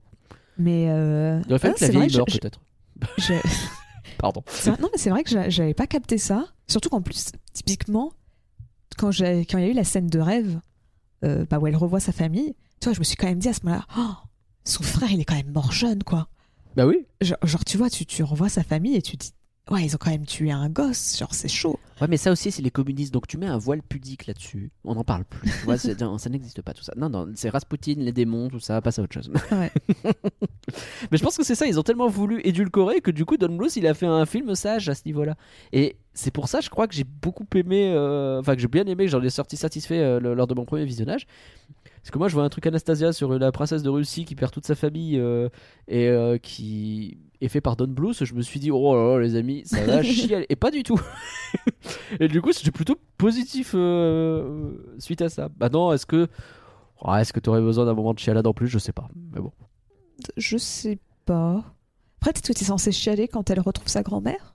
Peut-être que ça manque un peu d'émotion, mais dans la mesure pas. où ça se passe de manière très très euh, petit à petit, il faut la présenter, etc. Ça peut pas en Bah fait. ouais, c'est ça. Non, je te dis, il faudrait que la grand-mère elle meure à la fin. Là ouais. Parce que c'est pas des retrouvailles comme Fievel et sa famille où tu vois, t'es vraiment. C'est ça.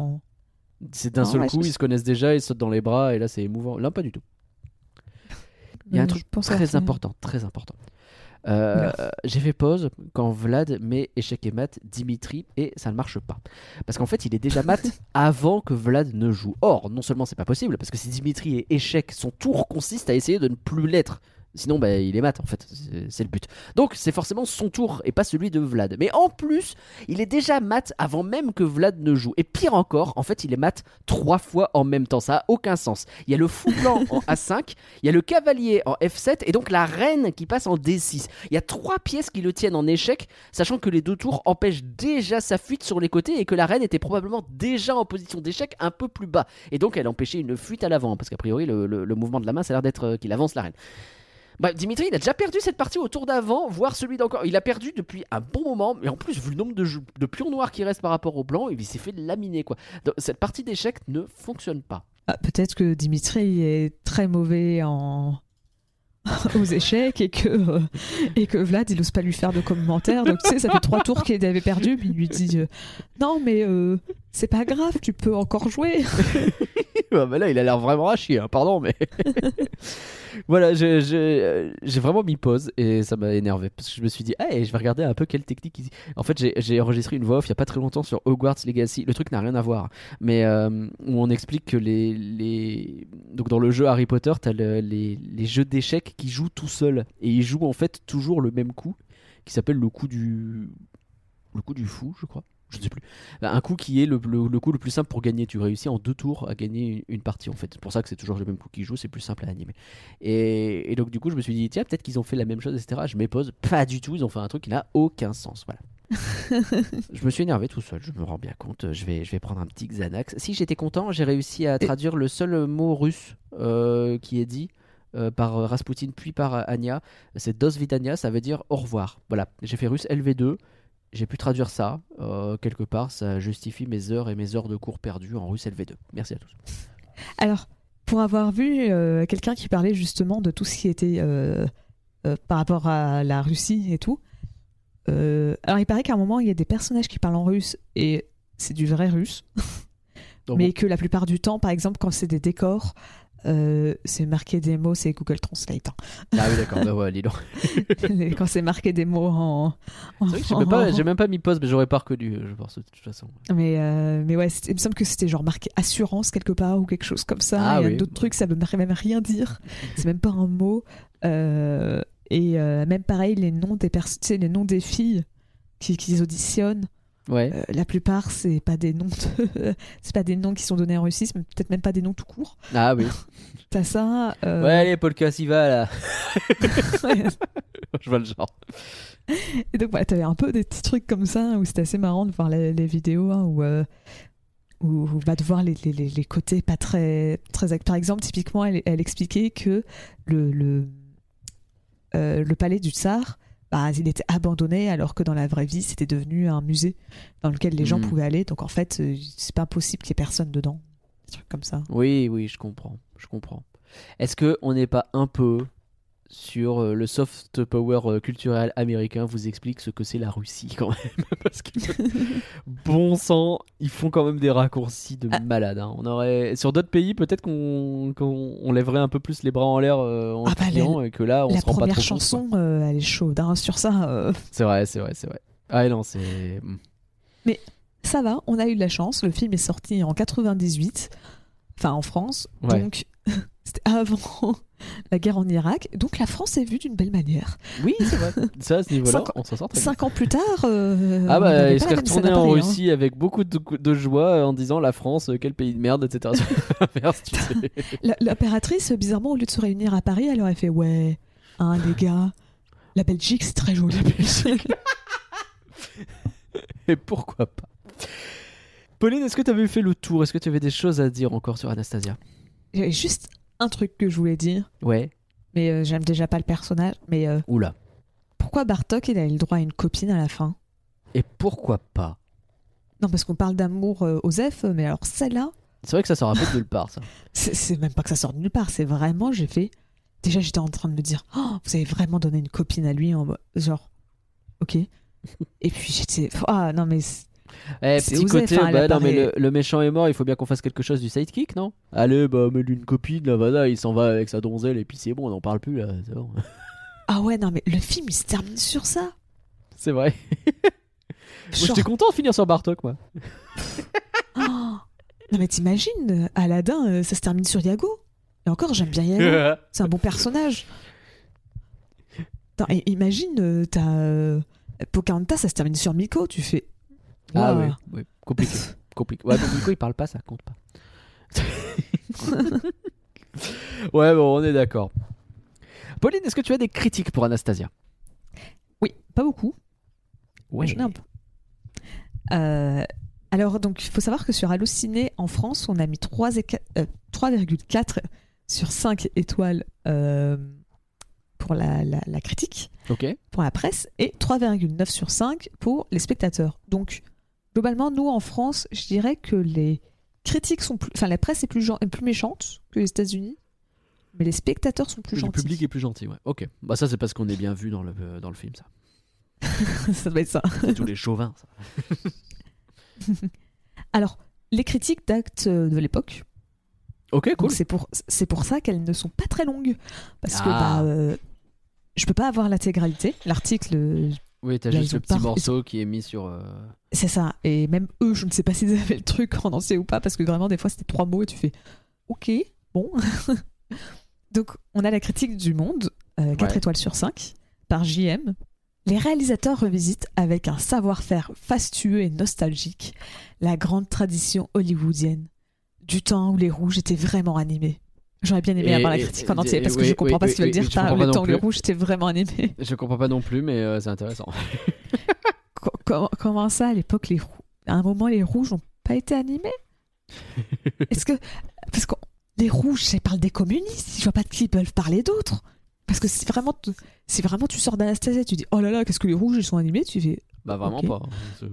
ok, non, j'ai pas compris. Pas compris. On, on va les voir 5 secondes montre en main, mais euh, Oui, ok, ils sont Vraiment pas animés. plus. Mais c'est vrai qu'il bouge après.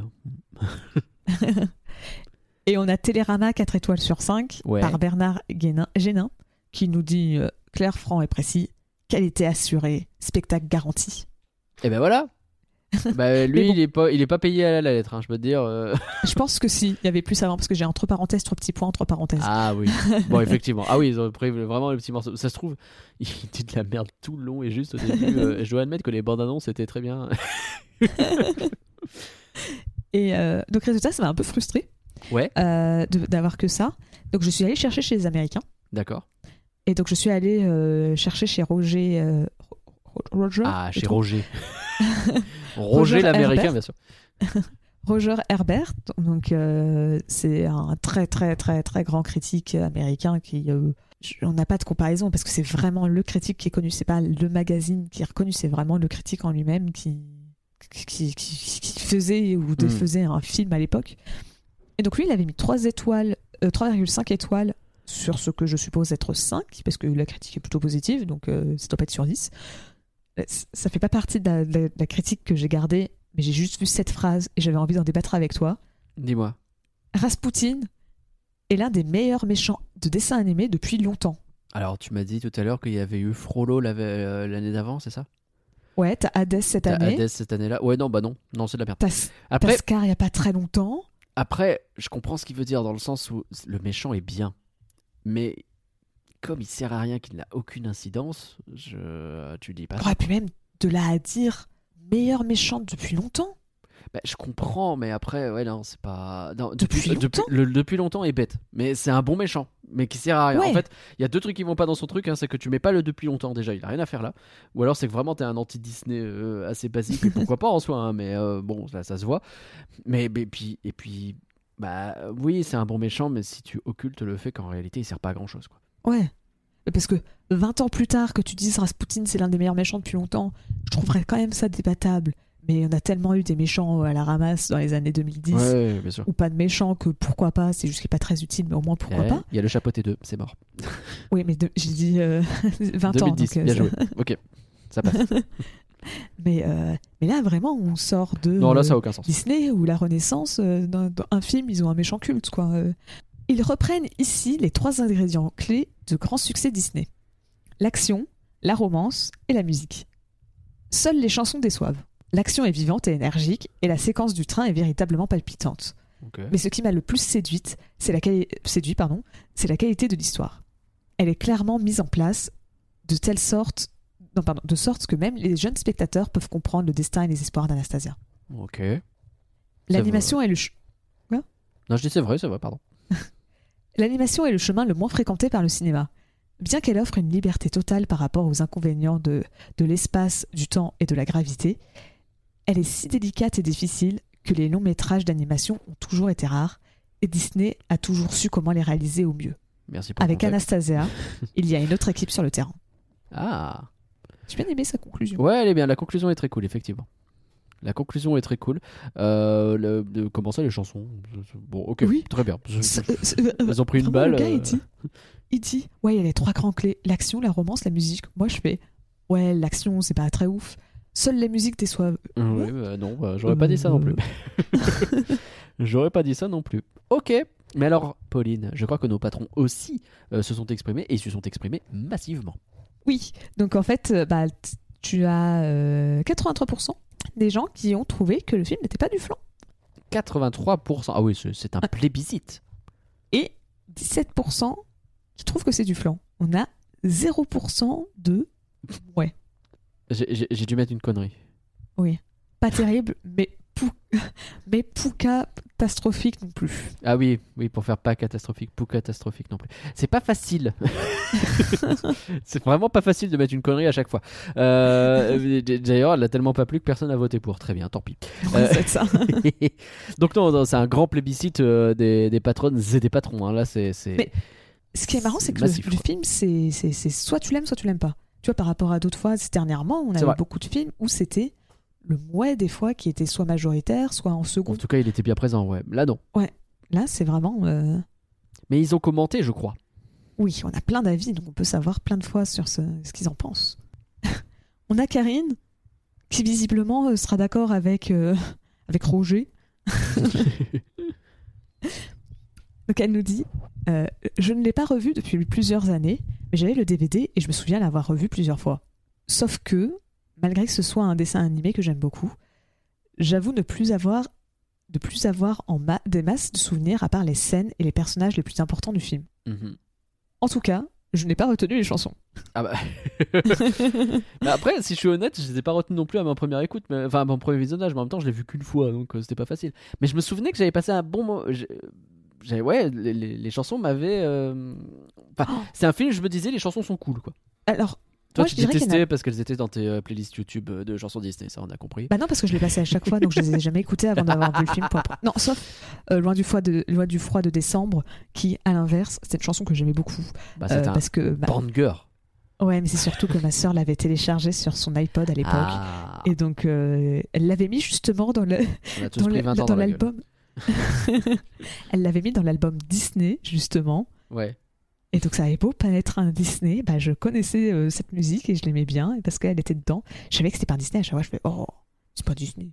C'est comme euh, c'est comme de la même manière dans cet album où c'était que des chansons de films Disney. Il y avait Just Like We Dream It, donc la chanson des 15 ans de Disneyland Paris. Donc je la connais très très bien. Et ben voilà. Parce qu'elle était dans cet album, display, enfin dans cet Comme album quoi, il Disney. suffit de peu. Ouais, c'était des chansons. Typiquement, il y en a là sur. En plus, je sais pas comment elle avait sélectionné les chansons, mais tu devais en avoir. Tu avais les- des, des cultes qui n'étaient pas dedans. Genre, tu devais peut-être pas avoir une chanson de la petite sirène. Ça, ça ressemble à euh, mes playlists euh, pendant très longtemps, hein, parce que c'est un peu le même délire. hein. Pendant très longtemps, moi j'avais pas de la Belle et la Bête parce que j'avais pas vu le film. Bref. Ah ouais. C'est ça, ça devait peut-être avoir vu. Le, le- ça devait pas être un truc. Puis en plus, à l'époque, euh, on parle peut-être de 2006, 2007, 2008, quoi, tu vois, au moment où, bah, où les 15 ans de Disney venaient de sortir. Donc, ouais, Ouais. 2000, euh, 2007, 2008. Donc, euh, c'est vraiment. De Disneyland Paris, hein, attention. Oui. Disney avait un peu plus de. en fait, les 100 ans, hein, donc bon. Mais donc, Karine précise bien quand même que ce n'est pas du flan. Très bien. Pour elle, malgré tout. Alors, on a aussi Tony qui nous dit que clairement, c'est pas du flan. Mhm. Euh, à l'époque, je me souviens de la claque que c'était réaliste et un peu plus sombre que ce qui se faisait à l'époque. Ok, Par contre, il a vieilli. oui, c'est vrai. Je, euh, en fait, c'est la 3D qui a vieilli. Il y a plein de trucs qui n'ont pas vieilli, mais la 3D a vieilli et certains. euh, Ouais. façons de voir la politique des trucs. euh, euh, bon, Ouais, aujourd'hui, on ne ferait pas Anastasia de la même manière. je quoi, pense pas. Bah, tu vois, typiquement, ils ont supprimé Rasputin dans le dans à Broadway, quoi, parce que tu peux pas Ouais. dire, Eh, c'est des démons qui ont fait la révolution. C'est ça. Ah, on a aussi donc Mélanie qui nous dit c'est le film qui a bercé mon enfance. Je l'ai revu il y a quelques années et je l'avais tout autant adoré. Je trouve l'univers incroyable et les décors magnifiques. C'est un film que j'aime bien regarder pendant la période de Noël, bien qu'il commence à dater. Je trouve qu'il vieillit plutôt bien. Bah voilà. ça, c'est- ça, c'est des gens qui aiment bien, tu vois. Là, on, là, on n'est pas, Ah bah, on n'est pas surpris. on a que des. J'ai dit qu'il y avait quand même. Bon, c'était une très grande majorité de pas du flan. hein. Oui. Un peu de. euh, c'est du flan. Spoiler alerte sur toutes les critiques. Il n'y a pas une personne qui dit. c'est euh, c'est du flan. Ouais, d'accord. a Toutes les des, critiques, c'est des. On a que des fans. ok, ok. Bah écoute. Euh, donc on a aussi Ko- Koda. Ouais. On a aussi Kodalea qui nous dit c'est pas du flan. Rien que pour la scène où les couples de danseurs sortent des tableaux, j'ai des frissons à chaque fois. Ah oui, bah ça, je suis d'accord. Oh, cette scène, elle- c'est une Scène vraiment. c'est ouais. On a aussi Loubou qui nous dit tellement pas du flan. Ça fait longtemps que je ne l'avais pas revu, mais j'adore ce film et pourtant je me souviens que je le reniais quand j'étais toute petite, car c'est pas un Disney d'abord. Ah bah. Ah. C'est toi, Pauline, qui a écrit ce commentaire. je reconnais. Chut. Ouais, Chut. tu ne le mourras pas. Euh, mais j'adore les chansons, les personnages sont bien définis, le méchant très flippant et drôle à la fois, la relation d'ennemi à ami ça marche toujours, le road trip aussi. Par contre, je ne comprenais pas pourquoi elle passait autant de temps à chercher sa grand-mère pour l'abandonner au bout de deux secondes. Alors ça, ça, on a a toujours très pas compris. souvenirs pour moi. Personne n'a compris, hein, t'en fais pas. C'est clair. C'est pas que toi. Et enfin, on a la, la- la- la critique de Rob qui nous dit Mes petites sœurs adoraient et le regardaient tous les jours. Perso, je détestais. Ah non, pardon, j'avais mal, j'avais pas vu ce commentaire. Donc, Ah. il y en a un qui trouvait que c'était du flan. Euh, je, je trouvais le dessin animé très sombre et glauque. Rasputin qui met la tête dans son corps et on voit la, sa colonne vertébrale et ses côtes. ah oui. Burke.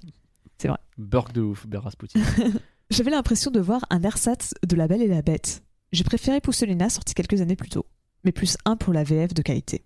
Faudrait vraiment que je revoie Pousselina parce que je l'ai vraiment Je jamais vu. cette cassette et j'en ai très peu de souvenirs. Donc ça veut dire que quand je vais le revoir, il y a probablement des expressions que j'utilise tout le temps que je vais faire putain ça venait de là, c'est sûr. et euh, mais au-delà de, de ça, je, je- je réfléchis au rapport avec La Belle et la Bête et c'est pas si idiot. Ah bah oui, bah en vrai, que sur la construction déjà ça se voit beaucoup, mais même euh, ouais.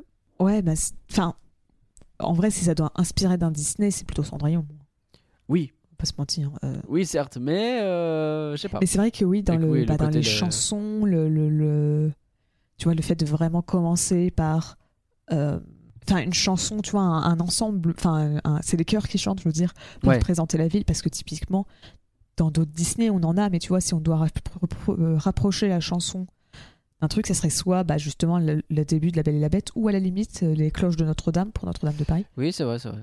Mais tu vois, ça reste un peu différent de Nuit d'Arabie ou de l'histoire de la vie, où c'est euh, où c'est juste une voix qui chante. T'as pas tort, t'as pas tort. Ok, bon bah merci pour, euh, pour toute cette lecture. Tu dois être épuisé. merci aux patronnes et aux patrons qui ont donné leur avis. C'est toujours hyper intéressant. Il ne nous reste plus que le futur. Alors, Pauline, Anastasia, qu'est-ce que ça a généré? Et bah. Premier truc que ça a généré. Vraiment, ça m'a fait halluciner quand j'ai découvert ça, parce que j'étais sur un, un site que vous connaissez peut-être qui s'appelle TV Tropes. Ouais. Donc, euh, ça, ça te cite bah, toutes les ficelles et tout qui sont utilisées dans les films.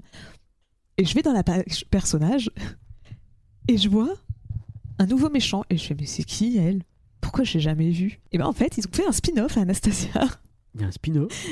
Un spin-off qui se concentre sur Bartok. Ah mais oui, Bartok le magnifique. Bartok le Magnifique, Que j'ai jamais vu non plus. Qui est sorti en direct de tout DVD Mais il faut que je le voie Et- du coup celui-là. et qui est réalisé par Don Bluth et euh, Gary Coleman. C'est vraiment. euh, Ah, c'est une suite quoi. c'est pas, pas une suite. Enfin, c'est un spin-off du que- coup, mais. En fait, j'ai cru comprendre que c'est plutôt un préquel, Ouais, dans le sens où ça se passe avant qu'il rencontre Rasputin. d'accord. En même temps, ça a l'air d'être vraiment différent de l'histoire, parce que euh, bah, il me semble qu'il fait de la magie dedans, et des- il devient magicien ou quelque chose comme ça. Donc, euh, si c'est un préquel, bah, c'est bizarre, parce que ça se... bah, et pourquoi il a plus de magie après? Ouais. Et si ça se passe après le film, bah, il mentionne jamais Rasputin et tout. Enfin, de ce que j'ai comprendre, hein, j'ai pas du tout vu le film, donc... euh, mais de ce que j'ai- vu en recherche, euh, ça a Ouais, l'air d'être vraiment un spin-off quoi. C'est ça, dans son propre monde. reprends, reprends le personnage et fais ta life à côté quoi. Ok, d'accord. En fait, en fait, bah à l'époque, moi j'aime pas Bartok, mais les producteurs ont adoré Bartok, euh, Don Bluth et, et Gary Goldman ont adoré euh, Bartok, le public a adoré Bartok. Je crois que t'es toute seule sur Bartok, euh, Pauline. Bah ouais, je sais, mais euh, mais euh, ouais, j'ai un peu du mal. Mais d'ailleurs, ça m'a fait rire parce que c'est mon c'est mon boss qui a créé Bartok le magnifique. C'est vrai? C'est Chris Mélédandri qui, a, qui Ah, visiblement, je ne savais pas, a commencé à, à la Fox. Incroyable Bah tu pourras lui dire, ce personnage c'est de la merde. Ah, vraiment, je regarde, tu sais, je vais juste sur Bartok le Magnifique et justement, tu vois, c'est Chris Mélédandri qui dit Eh, euh, oh, les gens, le, le public adorait Bartok, alors on a décidé de faire une suite à Bar enfin, un spin-off sur Bartok et j'ai fait Hein, Ah ah ouais, C'est- c'est la- d'accord. 30 ans plus tard, ça, l'histoire est toujours pareille. Tu veux pas inviter ton chef pour qu'on fasse un flanc sur Bartok le Magnifique? Alors, faut le faire tout en anglais. Ok, je vois que t'as trouvé une excuse pour pas le faire. Puis, alors c'est vrai qu'il faudrait peut-être que je l'appelle parce que entre ses réunions à Illumination, à DreamWorks, à Nintendo, il est peut-être un peu occupé. Mais Oui, bon écoute, euh, voilà, il trouve deux minutes. il peut bien avoir deux minutes pour nous. oui, bah oui. Et, euh, et en fait, ils ont se retrouvés un peu à bosser sur ce film. Parce qu'en fait, ils ont, le film, et le projet a un peu été créé pour genre occuper les équipes. Parce que bah, euh, ils n'avaient pas commencé à, à se dire, tiens, quand Anastasia commençait à se terminer, ils ne sont pas dit, tiens, il faudrait qu'on fasse autre chose. Donc en fait, Anastasia s'est terminée. C'est ça, Anastasia s'est terminée, ils ont fait, bah, on fait quoi maintenant? Faites des trucs avec Bartok, ok. Et donc ça, ils ont fait Bartok le Magnifique, histoire de, de, de remplir. Ok. Et bah en fait, c'est euh, et le, film qui est sorti après, c'est Titan AE. Ok. Et, et, bah en fait, euh, Titan AE, ça va un peu marqué. C'est pas un truc de euh, 3D de ouf, euh, Titan AE Euh, non. Il y a de la 3D dedans. Il me semble qu'il y a beaucoup de 3D. Je l'ai pas vu non plus. Et il y a Dimitri dedans. Ah bon? Tu vois, quand, tu, quand on dit que t'as des acteurs qui jouent dans plusieurs films, bah là, t'as des personnages animés qui jouent dans plusieurs films parce que c'est vraiment Dimitri. Hein. Tu tapes en AE, tu vas voir la tête du, du personnage principal, c'est vraiment. euh, Ah oui, dis donc. Ah oui, oui, C'est- d'accord. c'est- Oui, c'est- effectivement, c'est c'est Dimitri. C'est Dimitri. Bah, écoute, ils avaient les C'est- assets, c'est- ils avaient raison. ouais, c'est vrai, les célèbres assets en 2D euh, que tu peux réutiliser. Oui, bon. en fait, c'est surtout que Petit en AE, ça a marqué la Fox Animation, ça a marqué Don Bluth, ça a tout marqué. Parce que le film, il va bien vider, quoi. C'est un. Ah, c'est un des plus gros échecs? Ah ouais, il fait 37 millions de dollars au box-office. Ouais. Alors certes, le budget était pas énorme, c'est 75 millions de dollars, ce qui est quand même plus qu'Anastasia. La science-fiction en animation, toujours. hein. Toujours une bonne idée. Ah bah euh, ouais. oui, c'est à peu près, c'est un peu avant La planète au trésor, mais c'est à peu près la même époque. Et en fait, ça va tellement bider que euh, la Fox Animation va fermer. Ah. Bonjour, vous avez fait deux films. Ouais. Ah, c'est dur. Don, Don Bluth va plus rien réaliser au cinéma. Oh non. Il va faire quelques courts métrages ou euh, il va reprendre des trucs en tant qu'animateur pour des Dragon Slayer. Oui, bah oui, oui, oui, Et oui, oui, les jeux vidéo. Mais et bah c'est son dernier film. C'est Donc ouf. il y a ça fait bientôt 20, ça doit faire plus de 20 ans qu'il n'a pas réalisé de film au cinéma parce que bah, le film a bidé et c'est vraiment un énorme échec quoi. Ah, C'était le, c'est du euh, gâchis que le, le brave Don Bluth. Après, je... si t'as dit qu'il bossait déjà en 70, à mon avis, il est plus non plus tout jeune. Bah il est né en 37. En 37 me Ah semble. oui, oui, bon, a priori, il va pas faire un film l'an prochain, quoi. C'est ça. Parce qu'il me semble, euh, il me semble avoir vu que c'était la même, la année que Blanche-Neige.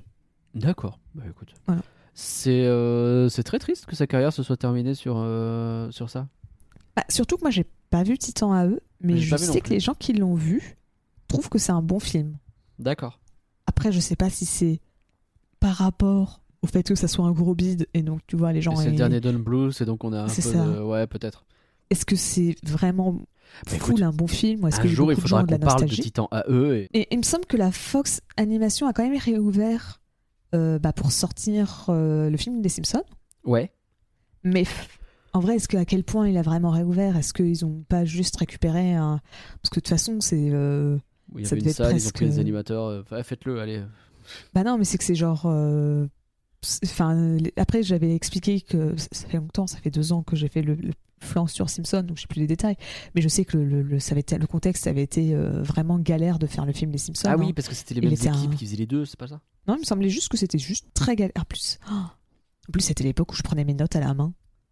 Au lieu de. Maintenant, Bah voilà, je le bah, prends comment, sur. comment vous voulez qu'on s'en sorte? On ne sait plus. Bah, écou- écoutez, écoutez le flanc sur les Simpsons, Ah. sorti il y a deux ans, il est excellent. Et- Mais donc, euh, mais je sais, je me rappelle qu'en tout cas la production de- du film Les Simpsons avait été très compliquée. Ouais.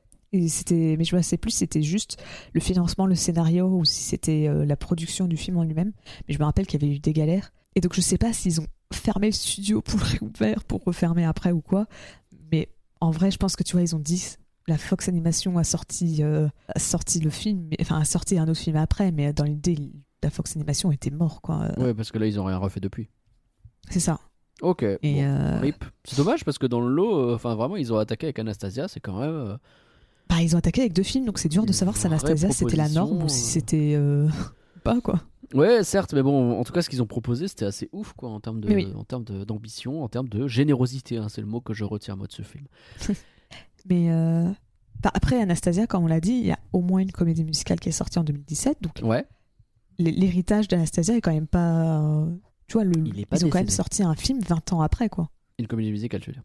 Euh, pardon, ils ont sorti une comédie musicale 20 ans après. C'est vrai que c'est euh, pas, pas anodin, effectivement. Et alors, juste un dernier truc, parce que donc la Fox a été rachetée par Disney. Ouais. Et donc, ce film Disney qui n'en était pas un, mais qui en fait, au final, en est un, un Oui. peu, quand même, est redevenu un film Disney. puisqu'on le trouve sur Disney, hein, c'est comme ça que je l'ai regardé. Tout à fait.